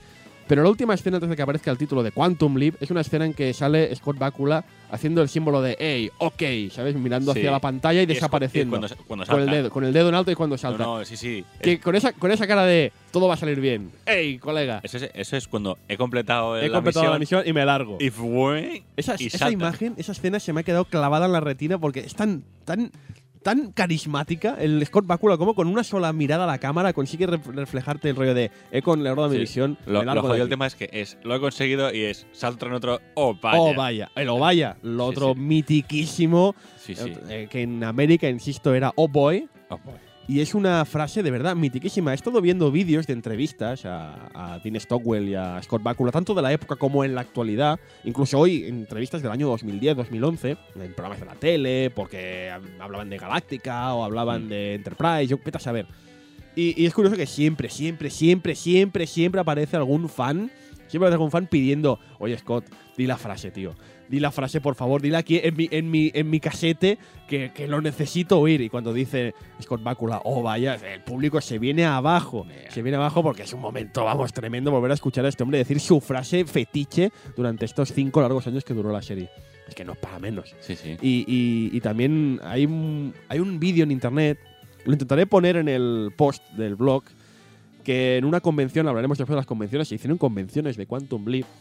Hay un momento buenísimo en que están Dean Stockwell y Scott Bakula en una, mesa redonda. Y en ese momento le dice un. Le, preguntan a, Scott Bakula, "Oye, ¿dónde salió lo de Ovaya, el, el Oh Boy? Y empieza a explicar y dice, bueno, podrías decirlo. Y en ese momento, justo antes de que lo diga Scott Bakula, lo dice Dean Stockwell. Dice el Stockwell, se pone. Cuando dice, ¿podrías decir el Oh Boy? Y el Stockwell dice, pero en plan de, joder, otra vez. Oh Boy. Y todo el mundo, ¡Oh! Stockwell ha dicho Oh Boy. Milagro, tremendo. Yo sé que hay escenas surrealistas del mundo fan Mm. que dices, ¿cómo mola? ¿Cómo mola? De hecho, hay un capítulo buenísimo precisamente en que el que dice el Oh vaya es, es, es Al. Sí. Es Al Calavici. Y ese capítulo es, es también magnífico porque dices, ¿cómo se han girado las tornas? ¿no? Es un capítulo en que se, se intercambian las posiciones, ¿no, doctor Sí, sí, había un capítulo en el que ocurría algo con, con el con Ziggy, Sí, o, con el, con o con el proyecto. cacharro, con el cacharro, sí. Sí. Y eh, Sam se convirtió en el holograma. Sí. O sea, Sam estaba en el futuro. Exactamente. Y Al era el que estaba dentro del cuerpo de, Claro. del salto. Y cuando llega ese momento, el Al suelta un, pero con un. Claro, si lo ves en versión original, se pilla más, pero un oh boy, tan sentido de. ¿Pero qué ha pasado? ¡Mierda! ¿Dónde estoy? Yo quiero ser holograma. Y en ese capítulo es buenísimo porque el pobre Al está súper perdido, en plan de. Esto es lo que tienes que hacer tú todos los- todas las semanas. Dios mío. Qué bueno, es, qué bueno, es, qué bueno son los dos actores. Porque ves a Al, a Dean Stockwell, con una cara de, de, de, de pánfilo, de decir, joder, que esto, ¿cómo hago esto? Eh, ayúdame, Scott, ayúdame, por favor. Y el Scott Bakula, como Sam Beckett, que es el holograma, empieza a hacer el gilipollas, y dice, ¡eh, soy un holograma, soy un holograma, soy un holograma! El capítulo es espectacular, es buenísimo, es el primero de la cuarta temporada, por si queréis echarle un ojo. De Leap. Back Home, si no recuerdo mal. Sí. Y un capítulo, por cierto, sin entrar en spoilers, que acaba con una carga emocional bastante gorda. Perdón por la interrupción, doctor Iván, pero ya ves que recuerdo los capítulos y me, me emociono un poquillo. Sí, sí, todos los que vimos la serie. El Eh, éxito, No es extrañar que tuviera tanto éxito. La serie mezclaba un poco de todo. Tenía comedia, una buena dosis de drama, ciencia ficción y, como dijo el propio eh, Bakula al recoger su Globo de Oro en el 92, una película histórica en cada capítulo. Sí, señor. Una película histórica en cada capítulo. Y es así de claro, ¿eh? La serie, de hecho, tuvo un éxito particular entre aquellos sectores de la audiencia precisamente por su componente nostálgico. Claro, hemos dicho antes que mientras que, pues eso, Falco Crest, Dinastía y compañía, pues era, estaba dirigido a las amas de casa y el equipo A y el coche fantástico estaban dirigidos a, pues a gente- juventud. a juventud. Quantum Leap, si tuviéramos que poner un target, que esto les gusta mucho a los americanos, poner un target al cual va su producción, Quantum Leap iría destinado pues a gente adulta, ¿no? Gente de 40, 50. Yo creo que a partir de la edad que tenemos nosotros. Sí, 30 y pico. Entre 30 y pico y 40. Claro. La gente que no. Que, pues, exacto. la- la- eh, jugaban con el tema nostálgico. O sea, Igual que hoy, ¿no? Sí, sí, igual que hoy nos quejamos de que muchas películas y series eh, recuerdan los 80 para apelar a la nostalgia nuestra. Sí. Quantum Leap hacía lo mismo, pero en su época. Claro, o sea, lo hacía con gente, pues eso, de 30, 40 años y les apelaba la nostalgia de los años 50, 60, ¿no? Sí, exacto, sí, sí. Parece mentira, Pero claro, de esto- hecho, eh, cor- recordemos, a partir de 56, por ahí es cuando Efectivamente, los- claro, porque la, la gente que veía esa serie de 30, 40 años podía sentirse identificado con Sam Beckett, porque claro, Sam Beckett en ese momento tiene unos 40 años aproximadamente, y podía sentirse identificado porque Sam Beckett iba a, a momentos de la historia que esos, esa audiencia había vivido. Es un poco, lo, insisto, lo que, lo que pasa hoy en día, ¿no? vivido o habían crecido con ellos. Exacto, es lo que, lo que pasa hoy en día, ¿no? Que, claro, pues eh, a gente de nuestra edad, a gente de nuestra quinta, de 30 años, nos ponen cosas de los 80, nos hacen remakes de películas de, series de los 80 como el equipo A, y vamos todos, vamos, eh, en fila corriendo a verla porque la nostalgia nos puede. Pues Quantum Leap jugaba también con esto, pero claro, con una audiencia que nosotros no podíamos entender. Es que cada capítulo, cuanto li- era una serie extremadamente bien hecha y se notaba que tenía presupuesto. O sea, decorado, vestuario. Cosas no, que era- realmente después no podían reciclar, porque cada capítulo era una, era una época. No, no se veía trampa ni cartón, quiero decir que, que tú veías que estaba todo, todo en su sitio. O sea, si ibas a los años 50, los coches eran de los 50, veías el típico diner. El, eh, si ibas a los 70, pues veías. eh, No, no, un- todo. O sea, escenarios, típico. vestuario, todo el- los peinados, Claro, todo claro, estaba. Que eh, se iban a Vietnam, veías la jungla. Veías la jungla de Vietnam con los helicópteros, todo igual. Que se iban un capítulo que sucede en Japón. Pues veías el Japón de los años 70. Veías pues un bar con geishas y con historias en Kioto. Quiero decir, estaba a nivel técnico, a nivel vestuario, a nivel escenarios, tal. Era, era de, de, de 10. 10 de Sí, sí, 10 sí. para la época. Vamos, te, te lo- o sea, te metían dentro del, del- de la época del Claro, año pero- que saltaba. Pero tú imagínate, claro, estamos acostumbrados a, a- a series que tienen un solo escenario, un solo escenario que se va reaprovechando durante todas las series, o como mucho, series como el equipo A, que bueno, cada semana están en un sitio distinto, pero bueno, no deja de ser en la época actual. sí, sí, a ver, que van a una ciudad. Para una de ciudad que, a ver, se pueden, eso es que puedes reaprovechar el escenario filmando, si filmabas primero de cara, pues ahora de, de- de culo, ¿no? Sí, sí, a ver, es una calle con, con Claro, casas y. Pero aquí hay no sirve eso. Aquí si estás en un capítulo que sucede en el Japón de los años 70, pues tienes que buscarte la vida para hacer un Sí. de Japón de los años 70. Y si estás en un capítulo que sucede en Illinois, eh, no, perdón, en, pues yo qué sé, eh, Que eh, sí, había uno que pasaba en medio del campo en, en- Sí. eh, cuando, cuando Sam era un o chaval. un o sea, capítulo que sucede en el Nueva Orleans de los años 60, que el Nueva Orleans de aquella época tiene, tiene ese aire, de ese aire Mm. tan característico que sale en las películas. Pues tocaba buscarse la vida y buscar un escenario que recordase al Nueva Orleans de los años Sí, sí. 60 y que la gente dijera, ese componente nostalgia. Sí, sí, eso es el Nueva Orleans de los años 60. no, estaba, estaba muy, muy currado el, el tema este. Eh, la serie además utilizaba unos efectos gráficos que para la época estaban, Joder. estaban muy bien Y paridos. sobre ¿eh? todo es una serie. Sí, sí. Las historias, además, la actuación de los personajes, vamos, yo no lo encuentro nada que envidiar a las de ahora. ¿eh? No, no, no, en absoluto. Los, los efectos especiales estos que hemos comentado, Sí, en la época no eran muy comunes. El tema del holograma de Al que atraviesa los objetos, eh, para, la, para la época que es, oye, ríete tú. sí, sí, sí. sí. Porque No, no, era- esto que sale atravesando cosas y que pasan a través de él. Yo de pequeño flipaba. Digo, "Hola, Sí, sí. esto. Y, y, y Eh, Recordemos que posteriori- esta serie empezó en el 89, ¿eh? o sea que en la época esto era, era novedad. Y que es una serie, insisto. ¿En qué serie había efectos especiales de este calibre? Si era raro hasta verlas en el cine. Pues imagínate. Claro, es que cada capítulo, sin excepción, cada capítulo tenía como mínimo tres escenitas del holograma atravesando objetos. Cuando aparece Sam que salta dentro de la persona, que también sale el efecto este como de las luces que, que tiene Laura y demás. O sea, que Fueron las pioneras en usar efectos especiales en las series de la tele. Sin, sin contar, claro, Star Trek y compañía, evidentemente. A ver, que dentro de, de- estos son los más vistosos. Después Claro. están los típicos del escenario, cuando sale y tal, que, que también tienen efectos. Pero Que realmente era una película, cada capítulo era una sí, película. sí, sí. O sea, el, el nivel, el nivel de, de detalle y lo que se curraban, el dinero que se ven gastar por capítulo, vamos, Sí, sí, tremendo. es indudable. Y solo hay que ver un capítulo suelto para darse cuenta de ello. Decíamos que los 80 no fue una etapa excesivamente buena para las series, pero que, a ver, a pesar de lo que tuvimos de Culebrones y el equipo A, esta Sí. serie yo creo que destacó justo un año antes de que llegara Twin Peaks, que ya lo que decimos que le ganó el. Sí, le sí, quitó el globo de oro porque eh, eh, jugaba a otro nivel. Claro, eso es de otro nivel. Pero bueno. Pero vamos, no. creo que esta eh, serie es de las. Yo de las que impulsó realmente una renovación de, de la manera de, de plantear una Sí. serie de televisión. Sí, digamos que todo el mundo eh, da el mérito de esta renovación en las series a Twin Peaks. Todo el mundo lo da. Eh, Sí, que Twin Peaks, después de Twin Peaks vino tal, vino cual. Pero cuidado, porque Quantum Leap ya sentó un Sí, sí, precedente, eh, un año antes de Twin Peaks. demostraba que si tú invertías dinero en, en una serie y la sí. tratabas con cariño, la gente respondía. Y eso en los 80 no, es que no pasaba, no sucedía. Ujú. Insisto, en los 80 las series eran, te digo, series pues eran producciones menores y los actores, los actores de cine consideraban un castigo casi Correcto, ir a parar acabar a- en una serie de estas.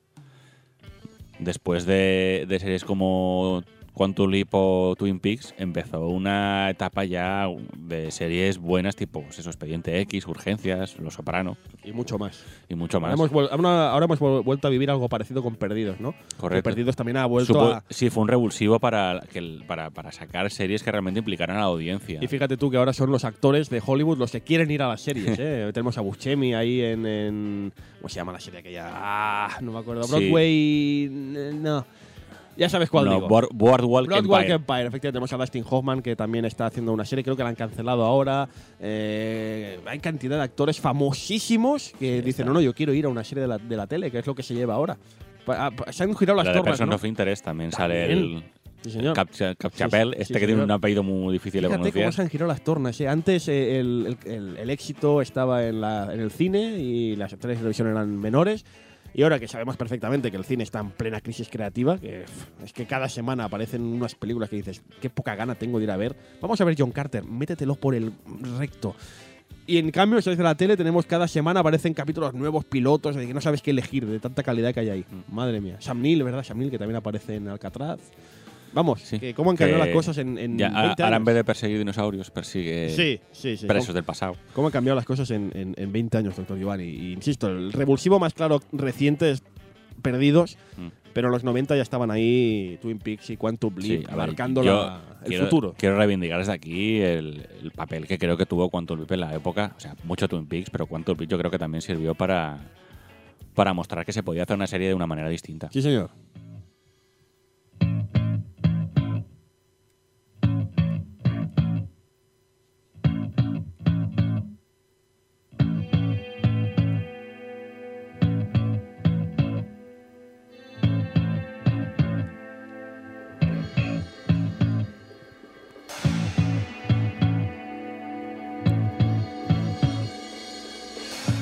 Quantum Leap era una serie original, de eso no hay duda, ya lo habéis visto, y todos los capítulos siempre tenían alguna vuelta de tuerca muy particular, ¿no? Siempre estábamos deseando ver, a ver, a ver, qué van a hacer en el capítulo hoy de Quantum Leap, qué van a hacer, qué van a hacer. Todos los casos tratados eran evidentemente ficticios, pero de vez en cuando algún capítulo hacía referencia a algún personaje o situación real o directamente sucedía en la realidad.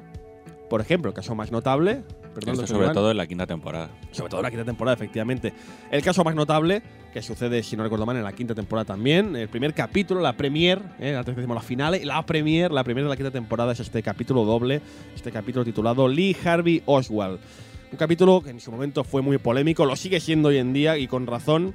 Eh, en este capítulo lo hemos comentado antes por encima, Sam ocupa el cuerpo del asesino de Kennedy y su objetivo naturalmente parece ser evitar el asesinato. Pero las cosas se tuercen cuando Sam empieza a creer que realmente es el asesino, ¿no? Se, se cambian como la mente. ¿Cómo funciona esto, doctor Yuan? Exactamente. Lo que comentamos al principio, cuando Sam salta dentro de una persona, su mente se fusiona con la de la persona en la que ha saltado. Es el tema este del queso, Claro. Y digamos que la mente asesina, entre comillas, O sea, de Harvey le, le, le, le abruma. Digamos que el- la persona en la que salta, eh, Sam eh, recuerda cosas de la persona. Es capaz de hacer cosas que normalmente la persona esta hace y así consigue más o menos vivir la vida de esta persona. Claro, hay un Eh, capítulo que entra dentro del Elvis Presley Sí. que baila y canta como el de verdad, porque si no, imagínate qué, qué, qué marrón. Con lo cual, eh, Sam mantiene sus habilidades, pero está influenciado por la manera de ser de la persona en la que ha saltado. O sea, eh, digamos que él, él puede corregir cosas que pasaron mal en el pasado, pero no puede cambiar la manera de ser de la persona en la que salta. Exactamente. Y claro, pues se da este suceso que la mente eh, obsesionada con el asesinato de Kennedy le, le toma y vamos, se lía, bueno, se lía de Dios. Em, no entenderemos exactamente en qué sucede al final del capítulo. No Recomendamos que los veáis. Recordamos, este sí, hay, hay capítulos. Quizá, vale, no veáis toda la serie si os da pereza, porque en el fondo no dejan de ser No, no, mira toda la serie. Cinco temporadas, cállate.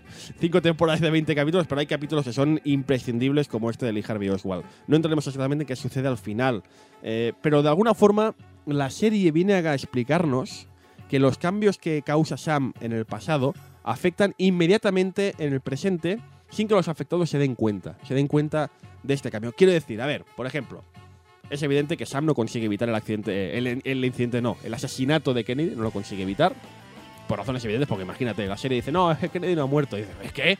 ¿What the fuck? Pero sí Lo- lo- consigue. a ver, lo podían haber hecho. podría haberlo hecho, pero, Realidad alternativa y fuera. pero no, hubiera, no hubiera sido elegante. Porque el, el capítulo ya desde el principio intenta decirte que es un capítulo que ya es, es que no solo es histórico, sino que es fiel, entre comillas, a la Sí, sí, investigación, a la me refiero, lo podían, a ver, podían haber tirado por la banda fácil Sí. y hacer eso, pero, Pero no, no. lo hacen.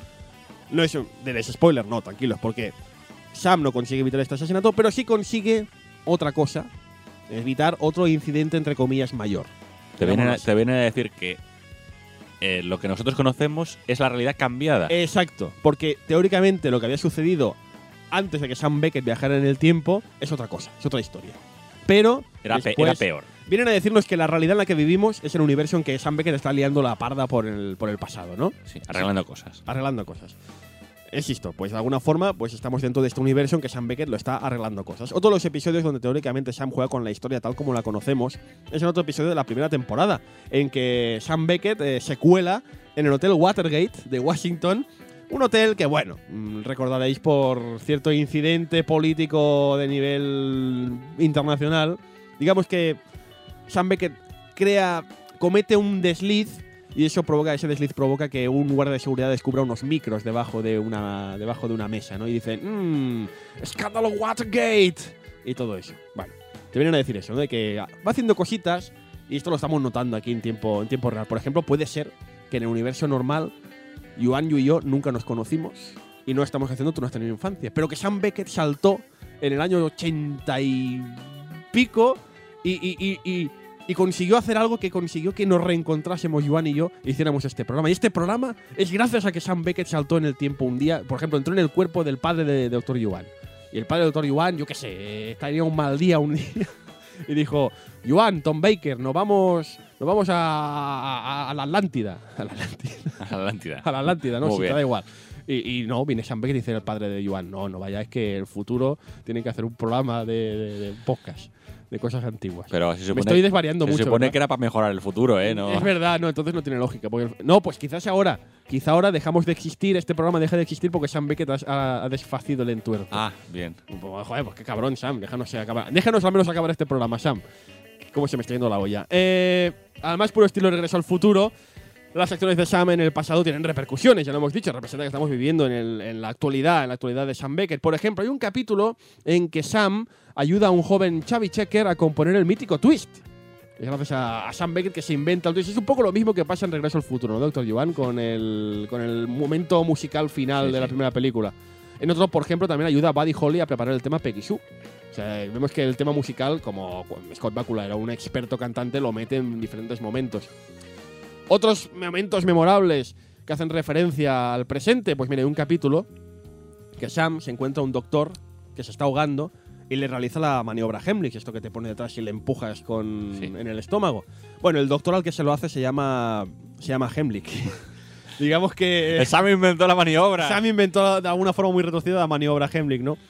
Eh, otros cameos incluyen, por ejemplo, aparece en un. Está en Nueva York, en un capítulo, está eh, Sam Beckett paseando por Nueva York y se encuentra a un chaval jovencito con gafas y un poco bajito y con cara de tener muchos problemas psicológicos. Dice, ¿cómo te llamas? Y le dice, me llamo Woody Allen. Hostia. Eh, se encuentra también con un jovencísimo Donald Trump. Donald Trump, el gran magnate de la comunicación en- y de otras cosas en Estados Unidos.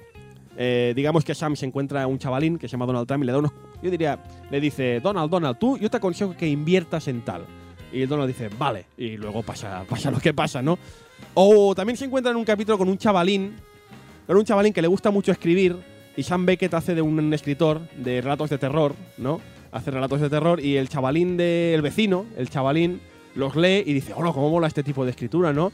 El chavalín forma parte de la familia King, ¿no? Sí, es- Eh, eh, ah, el hijo pequeño de los King. el hijo pequeño de los King, no dicen más. Dicen, no, es el hijo pequeño de los No, King, no. como diciendo, guiño, guiño. No, no, es que durante, toda, durante todo el capítulo es, es, es Steven. Sí. Y al final del capítulo, Sí. ¿has visto al hijo pequeño de los King? Y tú, tú, ¡ay! Stephen King, ¿no? Ya, claro, sí, bueno. Eh, por cierto, que el, el mismísimo Donald Belisario, el Donald P. Belisario, el autor de la serie, sale en versión joven en un capítulo de, de Quantum Leap. También sale, creo que en el de Lee Harvey Oswald. Hace un cameo. Claro, como Lee Harvey Harvey Oswald aparece en el momento de este capítulo en el ejército, pues digamos que hay un momento que aparece un chavalín también jovencillo en el ejército diciendo, hombre, ¿qué pasa Lee? ¿Qué pasa Lee Harvey? Es Donald, es Donald Belisario. ¿Qué dices? Bueno, Bien. me gusta tu cameo, tu cameo juvenil. Donald, estás mayor, estás mayor porque es un hombre mayor, claro. Aparte de la situación histórica, otro momento muy interesante, claro, siempre estábamos pensando, ¿qué, qué, qué va a suceder históricamente? ¿Qué va a ser en los 50, en los 60, en los 70? Pero otro momento muy deseado de cada capítulo de Quantum Leap, Dr. Yuan, era saber el cuerpo que iba a poseer Sam. Sí. ¿Dónde voy a parar? ¿Dónde va a ir a parar? La serie de momentos muy memorables en este sentido. Por ejemplo, eh, el momento típico, lo hemos comentado hace un momento, el momento en que Al entraba, perdón, que, que Sam entraba en el cuerpo de una mujer. Y claro, como la gente lo ve como una mujer y tiene que maquillarse, ponerse escotazos, pero nosotros en la, en la tele veíamos a Scott Bakula vestido de mujer. Y daba muy mal rollo. Daba un mal rollo, sobre todo porque, insisto, Scott Bakula es el cliché de los 80 con un pecho, un pecho lobo espectacular. Daba muy mal rollo todo, Iván. Sí, Ver a sí. Scott Bakula maquillándose contra No, el no. espejo. Que hay que decir qué huevos tenía Scott Bakula para ir vestido de mujer y el tío lo llevaba bien. Sí, sobre todo porque en algunos capítulos, con unos taconazos de infarto, se ponía a bailar, a bailar un tango, por ejemplo, y, y- y el tío daba el. Pero daba el pego completamente. Sí, sí. Y también mención especial a su. Pues al que estaba bailando con él en ese momento, que estaba, claro, bailando con un tío de metro ochenta, peludo como él solo, vestido de mujer, y el tío. No, no, estoy, Oh. el tío, estoy con una mujer hermosa, estoy con una mujer hermosa, estoy con una mujer hermosa. Claro, este era un poco. Había muchos capítulos en que Sam acababa en el cuerpo de una mujer.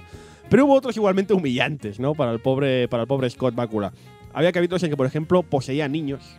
Claro, tú imagínate Scott Bakula poseyendo un chaval de 10 años, vestido como un chaval de 10 años en los, en los 50, pero lo que es que le quedaba toda la ropa, toda sí, ropa no, no, corta. Perdona, que el, el niño era más grande que el padre, casi. Sí, sí. Que veías que, claro, dices, qué, qué situación más absurda, ¿no? Que, que el padre está mirando hacia arriba cuando mira a su niño de 10 años. Pero representaba que no, que en la Que realidad. era, era tenía tal. cuerpo niño. Hay un capítulo incluso en que Sam Beckett entra en, en sí mismo cuando tiene 12 años, ¿no? Doctor Yuan. Sí.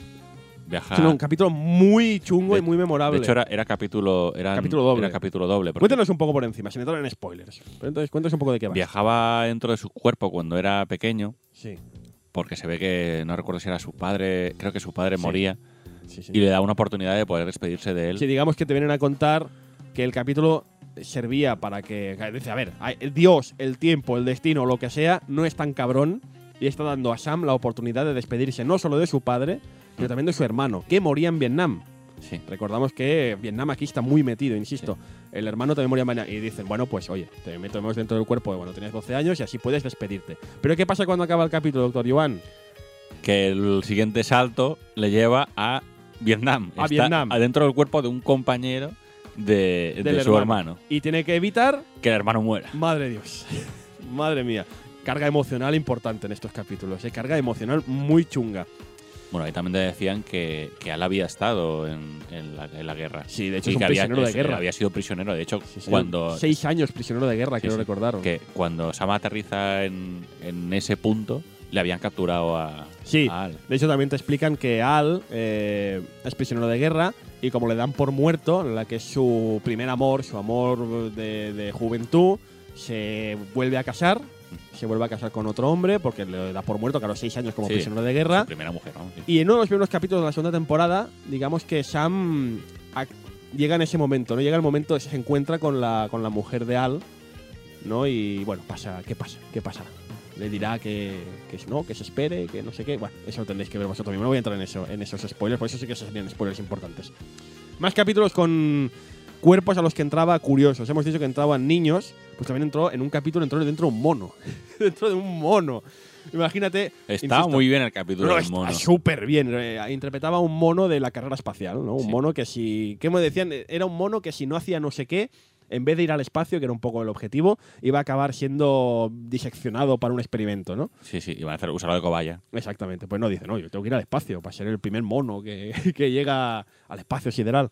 Un capítulo memorable porque, claro, insistimos, si para Scott Bakula ya debe ser humillante vestirse de mujer con taconazos, imagínate en este que, claro, va, con, Va haciendo de mono. va haciendo de mono. Y cuando no hace de mono, la gente dice, este mono, este mono está hablando... Lo que te cuentan en la serie es que a pesar de que entre dentro del cuerpo de, de una mujer o de un niño o de un, o de un mono en este caso, Sí, Sam mantiene sus habilidades exacto. y su fuerza. O sea, eh, está dentro del cuerpo de un niño, pero tiene la fuerza de un adulto. Claro, la gente dice, juego con el niño, ¿no? Que mete Sí, unos sí, no, no, puñetazos. El mono, dices, los monos se, supone- se supone que hay cosas que no son capaces de hacer. Además representa que Sam Beckett es un experto artista marcial en la serie, porque hay varios momentos en que pega unas patadas que dices, madre mía, pues representa que ha estudiado, cuando estaba fuera del salto cuántico había estudiado, yo qué sé, jiu-jitsu Sí, o alguna cosa de estas, y lo ves a un niño que te arrea una patada de kung fu, que te envía a la otra punta de la habitación y dices, joder, con el niño de 5 años. No, no, que Sam Beckett dentro de su cuerpo. No, no, te vienen a decir el, que Sam Beckett era un superdotado, habla un montón de idiomas, sabe un porrón de cosas, ha estudiado artes marciales. Aunque es verdad que conserva sus habilidades, hay capítulos, como por ejemplo en un capítulo muy duro,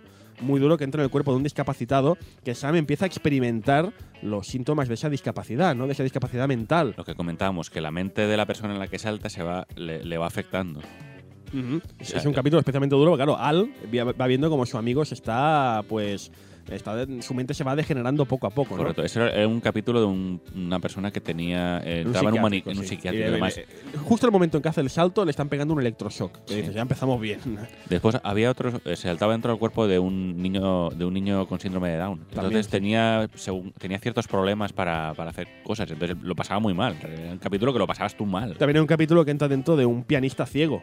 Y a pesar de que Sam ve, tiene que hacer ver que no está viendo. y eso también da pie a algunos momentos pues risibles. O otro, que como ya ha comentado el doctor Yuan hace un momento, despierta en el cuerpo de un veterano de Vietnam que ha perdido las piernas. Pero es curioso porque, eh, es lo que decíamos, él conserva su cuerpo, entre comillas, original, y él tiene las piernas, pero tiene que simular que no tiene. Pero claro, hay un momento que Sam se levanta de la cama y los enfermeros ven a un hombre sin patas flotando, ¿no? Sí, sí. Que dices, madre mía, ¿qué, qué ha pasado aquí?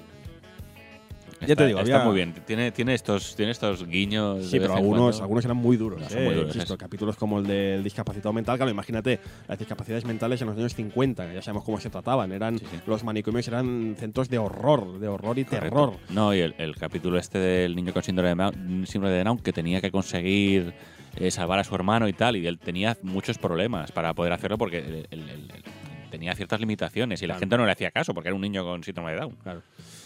Otra cosa que a mí me gustaba particularmente, por cierto, de Quantum Leap era también las referencias a lo. a- igual que en Regreso al Futuro, igual que en Regreso al Futuro, pues eh, Martin McFly utilizaba frases de Star Trek o de Star Wars, ¿lo recordáis? Pues en, en Quantum Leap también sucede. Hay varios momentos en que, claro, Scott Bakula es una personaje de los 80 y utiliza referencias ¿no? a series de la tele, a, a películas famosas que la gente no entiende. Que la gente no entiende. Por ejemplo, ahí hay un momento que a mí me- es uno de los momentos más grandes para mí, que cuando lo vi me, me encantó. Eh, Sam acaba en el cuerpo de un, de un radiofonista, de un, de un locutor de radio, perdón, como si estuviéramos yo aquí. Imagínate que ahora Sam Beckett entra en el cuerpo del Dr. Yuan, porque tiene que desfacer un entuerto, yo qué sé. Y claro, se encuentra ahí Sam Beckett delante de un micro y dice, claro, es que yo no sé hacer radio, yo no sé cómo va esto. Y se pone a imitar a Robin Williams en Good Morning Vietnam.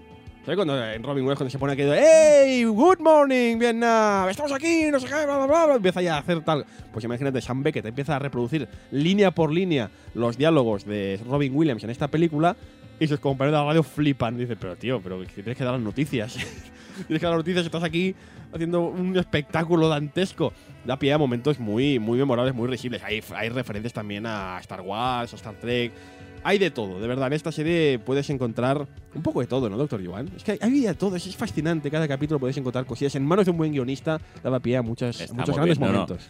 Buen guionista y buenos actores. O sea, que es que además eh, te podía interpretar cualquier papel este hombre y te lo creías. Sí, sí, sí, efectivamente. La serie, como ya sabemos, acabó en mayo del 93, eh, en su momento más álgido, en mi opinión, porque la quinta temporada es magnífica, tiene momentos. Lo que decía el doctor Yuan es el capítulo, es la serie, perdón, sí, es la temporada en que se hace más referencias a la realidad. Y el capítulo antes de la finale, por ejemplo, lo he comentado hace un momento, es el capítulo en que entra dentro del cuerpo de Elvis Presley. Entra eh, cuando no es famoso. De hecho, entra en el cuerpo de Elvis Presley dos días antes de que sea descubierto por, la, por el productor que le llevaría a la fama, ¿no? Y claro, ves a, Scott Bakula cantando y bailando como un campeón. Y dices, madre mía, qué bueno es este tío. Qué bueno es. Eh, su fin, el fin de, Scott, el fin de Quantum Leap, allá en el 93, como prácticamente todas las buenas series de ciencia ficción, también allá en los 90, supuso una ansia desmedida por parte de los fans, que querían más. Dice, nosotros queremos más, no pueden dejarnos así, como al final de Star Trek, como al final de tantas Sí, otras sí. series. Y es que la serie tuvo fans muy, muy fieles, aquellos primeros fans de los 90, ¿no? Tuvo fans muy, muy fieles. Tanto, tantos que, como he dicho antes, al estilo de Star Wars o de Star Trek, se hicieron convenciones temáticas. Convenciones temáticas dedicadas únicamente a Quantum Leap. Le llamaban las LeapCon. Leap Convention. Sí, sí. Las LeapCon, que empezaron en el año 92 y continuarán celebrándose durante los años 90. De hecho, he leído por ahí que en el 2009 se celebró una más. La Quantum Leap 09, mm, como decían, Be Back in Time o algo así. Para recordar la- otros, otros tiempos, ¿no? De hecho, Scott Bakula, como he comentado, aparece en diferentes convenciones. Ni que sea por su papel en Star Trek. Y mucha gente siempre, por más que venga a hablar de Star Trek, acaban preguntándole por, por Quantum Leap. Con razón.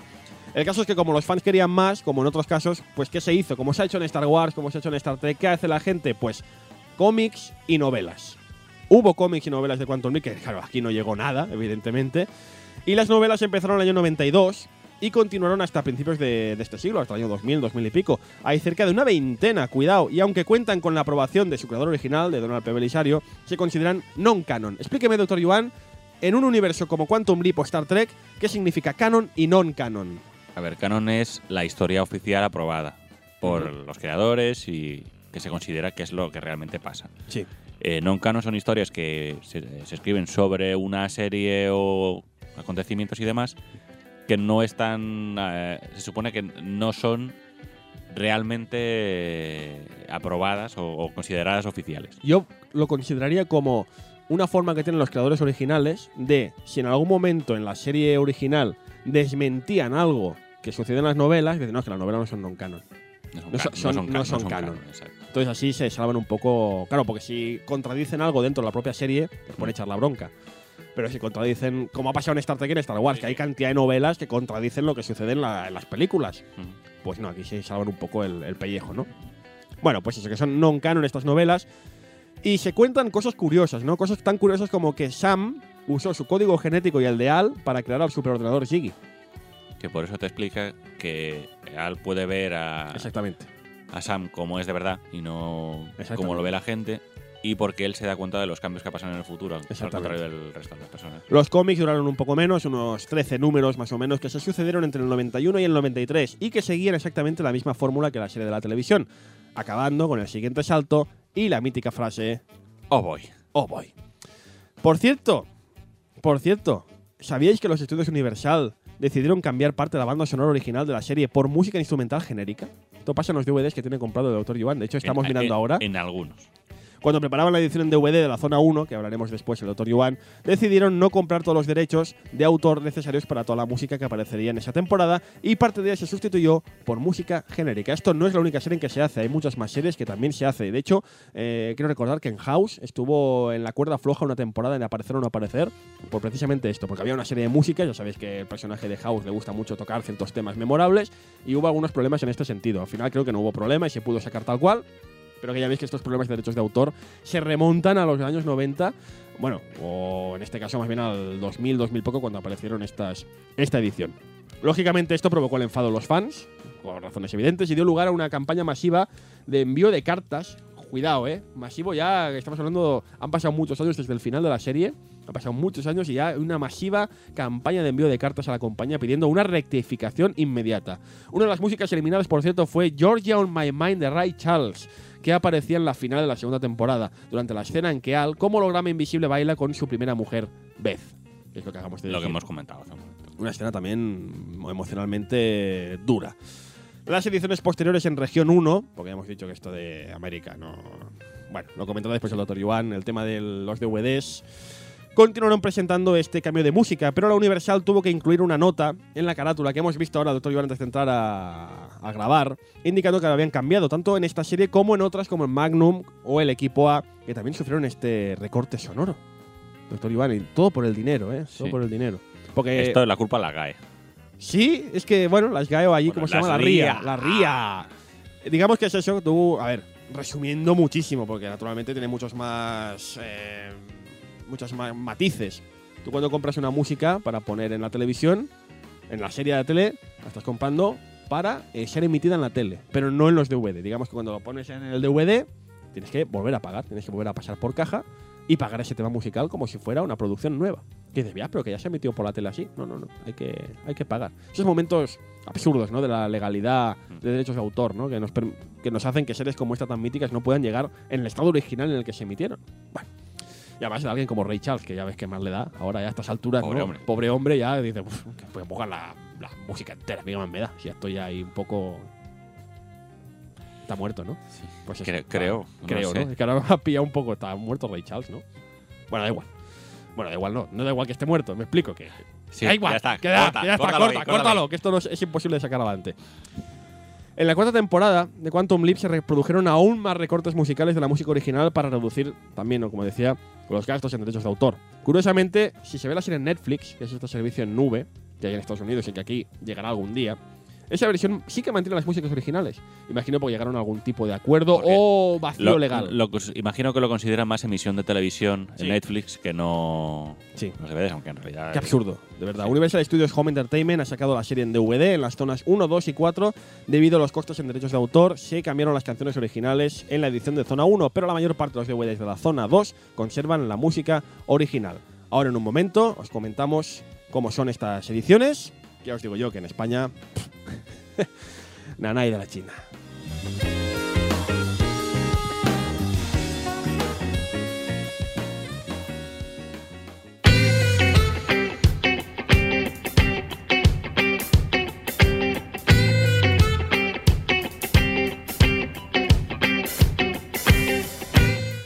Sí, ediciones en DVD. No hablemos de VHS porque ¿para qué? Pero DVD. Bueno, Doctor Yuan las tiene. Tiene esta serie en DVD. Pero. Ahí viene siempre el pero. Sí, es de. Bueno, pongamos que dices, vale, pues me estaba molando el podcast Sí, este, sí, voy sí. a ir al FNAC o, Claro, ¿por qué o no? pro- o prove- o proveedor de. Eh, no lo vais a bajar por internet. Como estamos mirando, vigilamos, ¿eh? Cuando estéis ahí bajando del, del emule, estamos nosotros ahí detrás. Bueno, Mm, no voy a ir a, pues- a- a la tienda genérica a comprar el DVD Sí. o voy a ir a tienda a tienda online eh, española a, a ver si me. Amazon.es, a ver si la tiene. ¿Cuánto un li? Voy a buscar. A ver, ¿qué me ha dicho? El doctor Iván ha dicho que aquí en España se llamaba como los viajeros de. eh, a tra- viajero- eh, Viajero del tiempo, ¿no? Voy a buscar. Voy a buscar. Hostia, no hay nada, ¿eh? a través del tiempo. A través del tiempo. Ah, claro, que no salió nada porque no lo he buscado bien. A ver, a través eh, del tiempo. Eh, no sale nada. No, Voy, a- voy a buscar en catalán, que ha dicho el Fur que la veía en catalán y quizá vete a saber. El Salt Quantic. Tampoco está. A ver, no sí, está. Saldrán resultados, pero no salen en castellano. Pero no está. ¿Por qué? Porque en España aún no han sacado edición en DVD de esta magnífica serie. A ver, Claro. han sacado el equipo A y no han sacado Quantum Leap. Y el coche fantástico. Y el coche también, fantástico. Y MacGyver. Y se ha escrito un crimen. Y, y, y, verdad, y, está- y Colombo. Y Colombo, digo, ¿qué esperáis? ¿Qué esperáis? Saca Quantum Leap ya. Qué Mataos. triste, Qué triste. Bueno, y dices, bueno, no puedo ver, no la han sacado aquí. ¿Sabes sabes qué? Espera, Voy a, espérate. voy a ver la importación con Espérate, subtítulos. Sospecho. Es lo que te digo, es que no sé si la quinta temporada fue emitida en España. Ese es el problema que tengo. ¿Sabes qué pasa? Que si no fuera emitido en España, hay el problema del doblaje. Entonces podría pasar como pasó con Star Trek. Star Trek La Nueva Generación, haciendo una paréntesis brutal, Star Trek La Nueva Generación en España se emitieron seis temporadas de siete. ¿Qué pasa? En DVD aquí encontramos las siete temporadas. ¿Por qué? Porque la séptima temporada está en español, pero en español de Sudamérica Internacional. internacional. Entonces, claro, eh, si a mí, personalmente me molestó, aunque luego la pongo versión original, digo, bueno, ya está, no pasa nada. Pero es verdad que si la serie no está completamente doblada, sacarla en DVD es un marrón. Un marrón gordo porque además tengo entendido, corrígeme si me equivoco, doctor Iván, pero tengo entendido que ya el tema de sacar las series y películas en español internacional está prohibido, al menos en nuestro país, que ya no se puede hacer. Por eso, series y películas de la Disney, como Blancanieves, Cenicienta y compañía, han sido redobladas. No estoy muy seguro de esto, ¿eh? a ver si alguien, algún oyente que sepa Sí, un poco de legalidad nos ahora, lo puede eh, indicar. Pero me pareció curioso que, por ejemplo, Sí, creo que ahora tienen que doblarse en castellano. Sí. No sé exactamente. Entonces, claro, imagino, qué, pero- imagino que, claro, en su momento Star Trek no hubo problema porque la ley esta no estaría en vigor. Insisto, si alguien, si estoy diciendo una barbaridad, corregidnos, ya sabéis que leemos todos los correos. Pero imagino que no hubo problema, pero ahora si quisieran sacar Quantum Leap, dicen, no, es que tenéis que redoblar la quinta temporada. Y claro, pues, hostia, qué marrón, ¿no? Eso cuesta mucho dinero hacer un doblaje. Y vete a saber si triunfa o no triunfa. Es complicado. O sea, puedo, de forma muy retorcida, puedo entender que no se Mm. publique Quantum Leap en el caso de que no se publicara la quinta temporada aquí en España. A ver si también, oyentes, un llamamiento, perdóneme, doctor hago un llamamiento general. Primera, eh, gente que sepáis de legalidad, corregidnos si en este tema realmente en España se pueden editar eh, DVDs, películas con el doblaje internacional español o sudamericano. Yo mm, me remito a Disney, que ha redoblado todas sus películas modernas. La Sirenita también está redoblada. Eh, y segunda parte, segunda parte de la petición. Eh, en España se llegó a ver Quantum Leap la quinta temporada, porque yo no lo recuerdo y no sé si el doctor Joan tampoco lo Es que recuerda. como me- la última vez que las he visto, las he visto estos DVDs Ya, que. Me, que me he cogido yo, pues no recuerdo. Ahora Llamamiento. Oye, para algo tenemos una audiencia, ¿no? Pues oye, tra- tra- trabajar por nosotros, un poquito. Yo digo, he he buscado información de ambos casos y no he encontrado muchas cosas. A ver si alguien, alguien nos puede ayudar. ¿Eh? Pero bueno, de momento he dicho, lo tenéis chungo para encontrar en España estos DVDs porque no existen. Bueno, entonces lo que yo iba comentando. Y entonces nos queda el sistema de importar. Dices, bueno, ya que no lo puedo ver en castellano, supongo que podré comprarme el DVD con subtítulos y verla. Pues no es tan fácil como debería, amigos. No. Todo son facilidades, ¿eh? esto es cojonudo. Porque si como yo veis el box de Quantum Leap, Season 1 to 5 complete en Amazon UK, O sea, todo el box completo con todos los capítulos. sí, vale 53 libras y dices, hombre, 53 libras, 5 temporadas, Oye, pues pues, tampoco está tampoco es mal negocio. pues cinco temporadas, está muy bien. Y yo, ¿no? pues, mm, feliz de mí, voy, lo compro, me llega a mi casa, ¿Lo compraste? lo compré, Hostia, eso no lo sabía yo. Sí. De hecho, lo compré antes de que estuviera Amazon. Eh, O sea, lo compré en, en- no recuerdo si en Play o en Zavio o en cuál era. Llega el box, yo todo feliz de la. ¡Oh, qué guay, tío! Eh, me veo la primera temporada. ¡Cómo mola! Me estoy viendo con subtítulos en inglés y me está mandando cacho. Voy a poner la segunda. Chan, chan. De la segunda a la quinta no tiene un puñetero subtítulo en inglés a Oh, pelo. Bar. Y es una serie que tiene algunos momentos de tecnicismos y frases hechas antiguas que no hace factible que, pese a saber mucho inglés, se pueda ver fácilmente. A ver, puedes verla, pero es una putada. Es mucho más fácil si tienes subtítulos de algún tipo. Sobre todo a ver, porque. subtítulos para sordos, de verdad. Hay ingleses duros de oído que les gusta ver la serie. Sobre todo porque al ser, insisto, serie histórica, insisto, pues cuando. Serie histórica y de situación. Si, por ejemplo, viajas a un sitio de la América profunda que tiene este acento tan marcado y encima, en el año 50, con expresiones y de la época, no entienden nada. De hecho, hay muchos momentos en que eh, Sam Beckett está hablando con un personaje en este salto cuántico, le suelta una frase, el otro dice ¿qué? Y él dice, no, es que en esta época esto se decía de esta forma. Tiene Mm. que corregirle, ¿no? Exacto. Es, como- es muy complicado. Los modismos cambian según la época y según Sí. la zona. Sí, señor. Correcto. Bueno. Con lo cual yo cogí eso y dije, eh, en la eh, cuando yo miré el review de esto que he comprado, ponía que tenía subtítulos, pero solo tiene la primera temporada, así que os lo devuelvo. Sí. ¿Eh? Ah, lo devolviste. Lo devolví, sí, sí. La alternativa que tuve es, me voy a comprar la edición UK de la primera temporada, que sí tiene subtítulos, y las temporadas 2 a 5, edición americana, que sí cuentan con subtítulos. Te dices, la edición americana tiene subtítulos y, de hecho, algunos tienen más idiomas. Pero tiene un problema muy grave que yo me he encontrado con cuando me ha dejado Dr. Joan estos DVDs para poderlos ver. Me he encontrado con un problema muy grande que todavía a día de hoy es difícil de solucionar. a ver, es el tema de las zonas. sí, tened en cuenta que la edición americana es zona 1. Tenéis que tener un lector preparado para discos de fuera de Europa, que aquí estamos en zona 2, para poder verlos. Yo ya, viendo el percal este y que me, me- y que aquí en España no sacaban según qué cosas, pues me acabé cogiendo un lector multizona. Y ya me Sí. esos problemas. Lo que siempre comentamos en este programa, amigos, nos llaman piratas, nos llaman fascinerosos, nos llaman de todo, pero ya veis, al final tenemos que buscarnos la vida para Sí, poder sí. disfrutar de lo que nos gusta. El doctor Joan ha tenido que comprarse un DVD multizona, ha tenido que irse a buscar una serie a Estados Unidos, ha tenido que hacer todas estas cosas cuando podría perfectamente haber entrado en el Emule o en el BitTorrent y haberse bajado esta serie entera, pero no. Es, en- Y, y luego, es lo y peor, luego- la culpa es de la piratería, ¿eh? y de que yo me tenga que ir fuera a comprar sí. los DVDs. y luego los piratas somos nosotros. Miren, señores, váyanse un poco a la mierda. No, no, a ver, lo que, lo que más me fastidia del tema este es ¿por qué los DVDs de la zona americana tienen subtítulos? O sea, vale que los de aquí no tuvieran subtítulos en, en- en sudamericano o en francés, pero joder, subtítulos en inglés, que es el mismo DVD. ¿Por qué la edición inglesa o de zona 2 no tiene subtítulos y la americana sí? Los ingleses son muy suyos. Es de, ah, no tiene, sen- no tiene sentido. En fin, bueno. Bueno, ya, ya está. Ya, Sí, no hay sí. problema porque Sam Beckett entró en tu cuerpo y devolvió los DVDs Eh, ca- de que es- es cuanto blip y lo bueno, pi- pidió los cuestión, nuevos. que sepáis que se pueden conseguir. Lo que hemos comentado del tema de los derechos de autor, que las músicas están cambiadas en los, en las ediciones que tengo yo, que Sí. tengo la primera inglesa y de la 2 a la 5 en, en americana, en la 3 y la 4 tiene un pequeño disclaimer en Sí, la señor. en minúsculo, Bueno, pequeño, se- no se ve casi. microscópico en la caja que dice, la música puede variar de la que se veía en la, en la visión televisiva. Y yo, ah, amigo. Lo puedes poner más pequeño, pero ya habría que ir con microscopio a verlo. Sí, sí, sí, porque realmente mi- es que hasta el código de barras es más grande.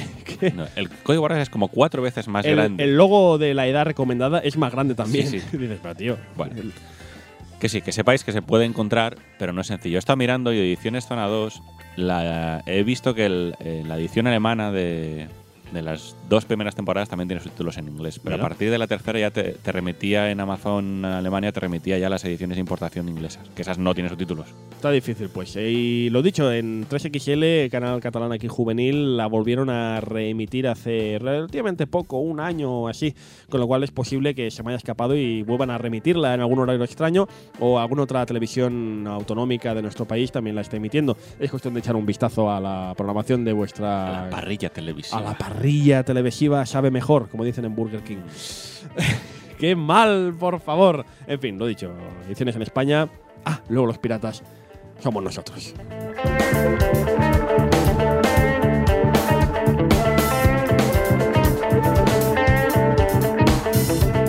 Quantum Leap, vamos acabando ya, pero comprenderéis lo dicho, que para el Dr. Yuan esta serie a mí también me gustaba mucho, pero yo sé que este, este hombre que tengo aquí delante, este hombre que está delante del micro, del micro de color negro, observado de cerca por el pájaro cabreado amarillo, es un hombre que Quantum Leap supone un hito muy importante y especial en su vida, por lo cual doctor Yuan, quiero dejarle unos minutos para que exprese delante del micro, delante de toda nuestra audiencia, los sentimientos que, que le despiertan esta de verdad magnífica serie. Gracias. bueno, la verdad es que Quantum Leap es una serie que me gusta especialmente. Como habéis comprobado, me he comprado toda la puñetera serie con las dificultades que eso acarrea. Porque al final, Amazon.com, gracias por enviar cosas desde Estados Unidos. Sí. Porque si no, ya miras tú. Aunque si ahora no, con, el eBay, tema, bueno, eh. con el tema de la aduana ahora está más jodido que nunca, ¿eh? Mm, te da, o sea, te cuesta un poco más, pero realmente te puede llegar. ¿eh? Amazon tiene un, a ver, al menos por lo que yo podía ver, Amazon América te cobra un poquito más, pero en vez de enviártelo directamente, se lo envía a sí mismo a Amazon Alemania Ah. y desde Amazon Alemania, que ya está en Europa, es de, no, no, se lo ha comprado aquí, en, en Europa, y te llega. Pero cuesta un poquito más, pero bueno, se puede hacer. Si no lo han cambiado, funcionaba así. En su momento no pude seguir Quantum Leap, una emisión regular por los motivos habituales que hemos comentado antes. Eh, la metían en el horario que les daba la puñetera gana y rara vez veías el capítulo que tocaba. O sea, no era el. Oh, ¿podría ver el capítulo siguiente el que vi el otro día? No. Es de, está bien, pero yo quería saber. No, no, no, no. Ya otro día tocará. Muy bien. Fantástico. Aún así es una serie que me enganchó mucho. Eh, La conocí, de hecho, gracias a mi primo, porque yo, la familia de mi madre es de Málaga, y en verano pues íbamos allí. Mi primo la veía en el Canal Sur y tenía varios capítulos grabados, con lo que igual pude ver los primeros capítulos más o menos seguidos. Es ¡oh, increíble. Qué tiempos en que se grababa todo en VHS. Sí, ¿eh? sí, sí. Así que pude disfrutar unos cuantos capítulos y me quedé con el gusanillo de saber cuál será el próximo salto de, de nuestro amigo Sam Beckett, cuál es la próxima vida en la que aterrizará, conseguirá volver a casa. Eh, si bien pude ver algún capítulo más en otras autonómicas, eh, curiosamente que el primer- creo que el primer capítulo es el que he visto más veces por casualidades de la vida y la programación. Eso suele pasar, ¿eh? Es Suele en plan, pasar. oh, va- eh, eh, empieza con tu ¿qué capítulo? Otra vez es el primer capítulo. El del piloto, el piloto de, de- de pruebas de avión, que está bien, pero joder, quiero ver otro capítulo. Bueno, finalmente hace unos años me compré la edición en DVD, como he comentado hace un momento. Pude ver los capítulos seguidos en orden cronológico, que, que gana, la verdad. Hay que decir que al ser autoconclusivos se pueden ver más o menos independientes la mayor parte de ellos. Pero hay capítulos que han de verse seguidos. El capítulo en el que Sam salta dentro, el que hemos comentado antes, si entra dentro de sí mismo, muy pequeño, y al siguiente, que justo es cuando aparece dentro un compañero del pelotón de submarino en Vietnam, esos capítulos hay que verlos seguidos. Porque la carga emocional es mucho mayor si los puedes ver seguidos. Y a día de hoy yo tengo que decir, me quito, el- me quito el sombrero ante la capacidad de- como actor interpretativa de Scott Bakula, que tenía un reto distinto en cada capítulo. O sea, es que era dos personajes distintos en cada capítulo. Interpretaba a Sunny, la persona en la que salta. Y resultaba creíble, tú te lo creías realmente que, que- había saltado dentro de ese cuerpo. Porque, joder, te estaba contando la vida de esta persona. Y en una época en la que los protagonistas de las series eran tipos capaces de conseguir lo imposible gracias a sus molonas habilidades con la química, como MacGyver, coches guays que sabían más que ellos, como el coche fantástico, o un grupo de exmilitares que forman un comando como el equipo A, pues claro, en cuanto Leap tenías a Sam Beckett, que aterriza la vida de una persona como tú y como yo, sin más habilidades que su inteligencia, que reconocemos aquí que es un superdotado y que era mucha, y la voluntad de hacer lo correcto por difícil que resulte. Era un héroe con el que te podías identificar, al que animabas y esperabas que triunfara en cada capítulo. Dices, ostras, es que podía ser yo el que estuviera saltando dentro de ahí y me encontrara en el percal este. Y dices, ya, hoy en día ya quisiera más de una de dos series eh, tener un actor tan bueno y versátil como el Bakula. Y un protagonista tan carismático como Sam Beckett y su inseparable compañero de fatigas, Al Calavich. Ay, amigos míos. Qué, qué gran, qué gran dúo. Es que además tenían un, tenían un feeling, una química, el- esta pareja increíble. Y unos personajes muy bien escritos y muy bien marcados y desarrollados por sus actores protagonistas. Aquello que lo he dicho, que aquello que pasa siempre en este tipo de series de, de personalidades tan marcadas, ¿no? Que las primeras temporadas ya prometen, pero es cuando ya han cogido carrerilla y rodaje, cuando ya van por la tercera temporada, que dices, es que se nota ahí la química tan clarísima que da pie a situaciones verdaderamente magistrales. Cuando, cuando ya ves eh, cada personaje qué juego tiene Ujú. y empiezan a interactuar, Ujú. es cojonudo. Ah, antes de acabar, doctor Yuan, insisto, estamos ya en la recta final de este podcast viejuno. Eh, ¿Algún capítulo de mención especiales? Claro, son, claro, son un total de 20, unos 100 capítulos más o menos, arriba abajo. Y hay muchos capítulos memorables, pero si tuviera que elegir solo un puñado de ellos, así para recomendar a nuestra audiencia, ¿cuáles podríamos recomendar? A ver, ahí. Yo personalmente, si tuviera que recomendarse unos pocos así de memoria, ¿eh? Lee Harvey Oswald es imprescindible, Ese es imprescindible. El último, el final, la finales de las finales, espectacular. Recomiendo también el del intercambio de los del holograma. Sí, cuando intercambian bueno. los papeles, es muy bueno. El de Sam que se encuentra con la, mu- la mujer de Al en el pasado, cuando esta, este cree que, esta cree que ha muerto, también es memorable. Yo creo que era el final de la segunda, me parece. Sí, el final de- o al principio, la, la- la primera o la final de la Sí, segunda. del- Recomiendo también el del mono, el del mono es impagable. y este dueto, este dueto del capítulo Sam entra dentro de su propio cuerpo y facto se va a Vietnam. ¿no? Está muy bien. A mí también me los- gustó mucho el que he comentado antes, en el que hacía de de un eh, de un soldado que volvía de la Segunda Guerra Mundial con una mujer japonesa. Ese capítulo estaba muy bien, te explicaba también el era, era muy emotivo. Además, sale hablando en japonés y habla de verdad japonés. Me hizo, Sí, mucha, me hizo y- mucha Y gracia. el Lee Harvey Oswald sale hablando Hablando en en ruso. ruso, Sí, también sí. muy bien. Eh, tenía el capítulo en el que se encontraba con eh, con la que saltaba también que también es como él es un viajero del tiempo pero es eh, no, no quiero que hacer mucho spoiler pero Sí. resulta que hay más viajeros Sí, del tiempo se encuentra con uno que está eh, que es con una que está Verdad. haciendo al revés que él Es verdad. si él va deshaciendo entuertos esta se dedica a, a hacer que las cosas acaben mal las cosas que salieron Ese- bien ese personaje- capítulo era, estaba muy bien Lástima que ese personaje podría haber dado mucho más, más jugo y al final no, no acabo de, A ver, es que apareció, utilizarse. ap- apareció a, final de la, a finales de la cuarta temporada, me parece. O sea, él volvía a salir en la quinta, pero ya que como no, como no hicieron más temporadas, Claro, pues pero ya podría haber dado pie a una, otra temporada en que de, de batalla entre los dos, sé. está, está un- muy bien parido. Muchos capítulos, insisto, de una serie de verdad magnífica, Ah, pero también maravillosa. lo- los capítulos en los que interpretaba al niño este con síndrome de Down, que salen Sí. un par de capítulos, están muy, y muy el bien capítulo paridos. del que hemos dicho antes, del, del que está en el manicomio en los años 50, Ostras, ese- es muy duro, pero está muy bien. recibiendo electroshock. O sea, que es que vemos un poco la crueldad de los, de los psiquiátricos en aquella Y- época, los manicomios que se llamaban entonces. Hay otro capítulo que me estoy acordando ahora que estaba muy bien. Era el capítulo de Paseando a Miss Daisy. Sí, Cuando hacía de conductor negro, sí, señor. Que llevaba a una señora mayor y demás, ese capítulo estaba muy, muy bien. Sí, señor, veis, en cada capítulo era Mucha una, sensibilidad, me está contado muy bien. una aventura distinta, algo nuevo, diferente. Aquí, ahora a los 50, a los 60, a los 70, de verdad, una, una serie que no se puede negar.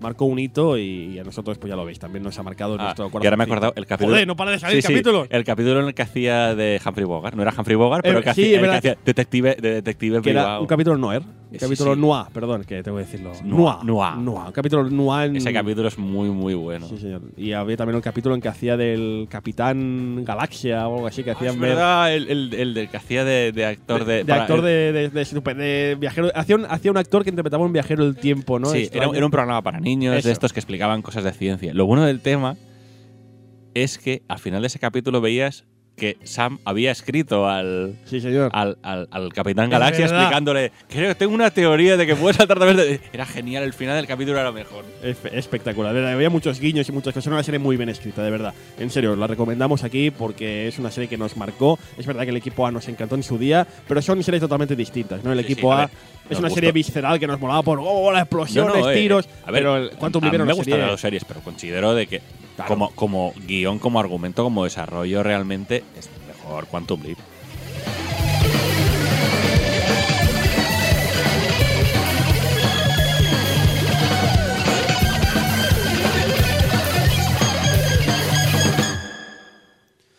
Pues nada, amigos, va llegando el momento de despedirnos. Creo que ya hemos hablado suficiente largo y tendido de Quantum Leap. Ignoro, como de costumbre, a estas alturas del podcast, cuánto tiempo llevamos. No sé si el doctor Iván ha llevado una aproximación. Sé que va mirando el reloj de vez en cuando, con lo que puede que sepa una aproximación temporal de la magnitud de la tragedia. Creo que estamos en la media de los últimos Estamos capítulos. en la media. Bueno, eso no es malo. O, o sí, no lo sé. La verdad es que el micropodcast de dos horas. El día que hagamos un. Yo, ¿sabes qué pasa? Ya he hablado con varios amigos del programa, con varios oyentes. Y siempre que me hablan de tenéis que hacer Dra- Dragon Ball, tenéis que hacer Dragon Ball, tenéis que hacer Bola de Dragón. Siempre digo, claro, el día que hagamos Dragon Ball será un especial. Un especial, porque claro, Dragon Ball no se puede contar en un micropodcast. Guiño, guiño.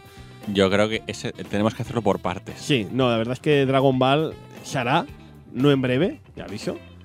Pero es verdad que ya lo, lo hemos comentado por encima con gente y va a tener que hacerse no en dos horas, sino en mucho más. Porque es evidente que una serie que marcó tantísimo no se puede hablar en dos minutos, en dos horas. en- seguramente es lo que haremos. Haremos maratones y luego lo partiremos en cachitos para comodidad de los presentes. Perdón.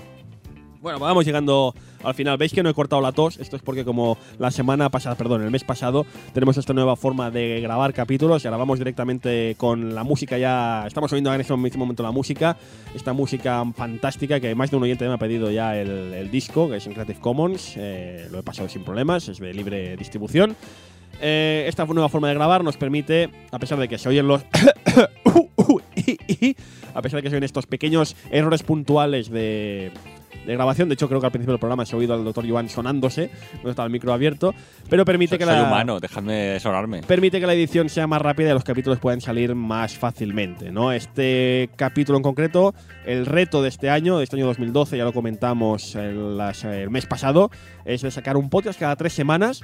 Este podcast nos hemos retrasado una semanita, pero esperamos que el próximo sí cumpla esta, esta, esta regla. Un próximo podcast de nuestra de infancia que estará dedicado a, bueno, a mí me parece que esto va a sorprender a propios extraños porque la verdad es que nos estamos yendo a un terreno un poco curioso como mínimo. Vamos a tratar de una serie, os digo el nombre original para empezar, una serie que se titula una producción anglo-japonesa de la Toy Animation llamada Town Monogatari. Que diréis, ¿qué me estás contando, Fuchs? ¿Qué me estás diciendo de Map Town Monogatari? Es una serie, amigos míos, de manga, una serie de animación infantil que posiblemente, si tenéis nuestra edad, si estáis en los 30, os marcó profundamente. 33 que tengo yo, también. Os marcó profundamente. Estoy hablando de la aldea del arce. Ni no, ni no, na, ni no, ni no, ni no, na, ni no. Vamos a jugar con la ni no, na, ni. Acalele, na, na, na. En la aldea. Qué genial. ¿Se acuerda o no, doctor Iván? Sí, sí. Estoy, dej- estoy dejando que te, que te- que te Sí, vayas dando sí, cuerda. Sí, sí, me estoy atando la cuerda al cuello. La aldea del arce, amigos. Una serie que, sí, bueno, quizá muchos le diréis, ¡Buah! ¡Qué idiotas son en los de toda nuestra infancia! Seguro que ha entrado Sam Beckett y ha dicho una gilipollez. Es lo primero que recuerda. Poca coña con la aldea del arce, que realmente es una serie que nos marcó a todos. Quizá ahora decís, ¿qué tontería van a decir de la aldea del arce? Pero pensadlo bien, es una serie que nos marcó muchísimo. Yo recuerdo los juguetes, tenía. Debe tener tres años apenas. Tenía tres años apenas y uno de los primeros recuerdos que conservo de mi más tierna infancia es jugar con los ositos y los conejitos de la aldea del arce que se vendían, se vendían en las jugueterías de la época. Sacar una de merchandising tremenda. La aldea del arce posiblemente es, posiblemente no, seguro es el primer manga que vimos muchos de nuestra quinta. Anime. Anime, manga, que, que había, había manga de la aldea del arce si, tengo, si no voy errado. Pero y bueno, creo que se publicó en España, no, no lo sé, claro, como no hemos preparado todavía el guion. Pero sí. poca coña con la del Pero es de que- verdad. Esto de. A ver, la, la coña esta de lo del manga.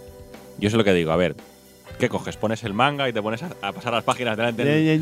Ñe. No, anime. Claro, como es doctor, tiene que tocar los huevos. Esto es el típico doctor, le pones en el examen. Yo es que vi el manga de la aldea del arce y tú pones ahí un X. ¡Suspenso! No es manga, es anime. Qué asco da, doctor Yuan. Ya me ha entendido perfectamente. Sí. La aldea del arce. Insisto, ya sé que estoy haciendo muy, muy pesado, pero es verdad, la aldea del arce no, no lo infravaloréis. Es un manga anime muy importante en ¿Era, nuestras era un vidas. qué? ¿Era un qué? Muy importante. ¡Un anime! Un anime muy importante en nuestras vidas y creo que se merece, sin problema, un podcast de dos horas o más. Hemos conseguido, por cierto, recientemente, si vamos a dedicar al de Alarce, que es una serie que comprenderéis, tenemos muy difusa en la memoria, es porque hemos conseguido los DVDs de la serie entera.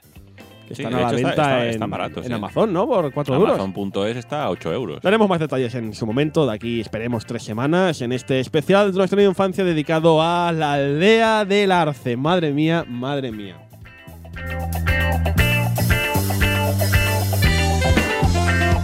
Pues nada, vamos a despedirnos, Iván. ¿Quería usted añadir algún último comentario?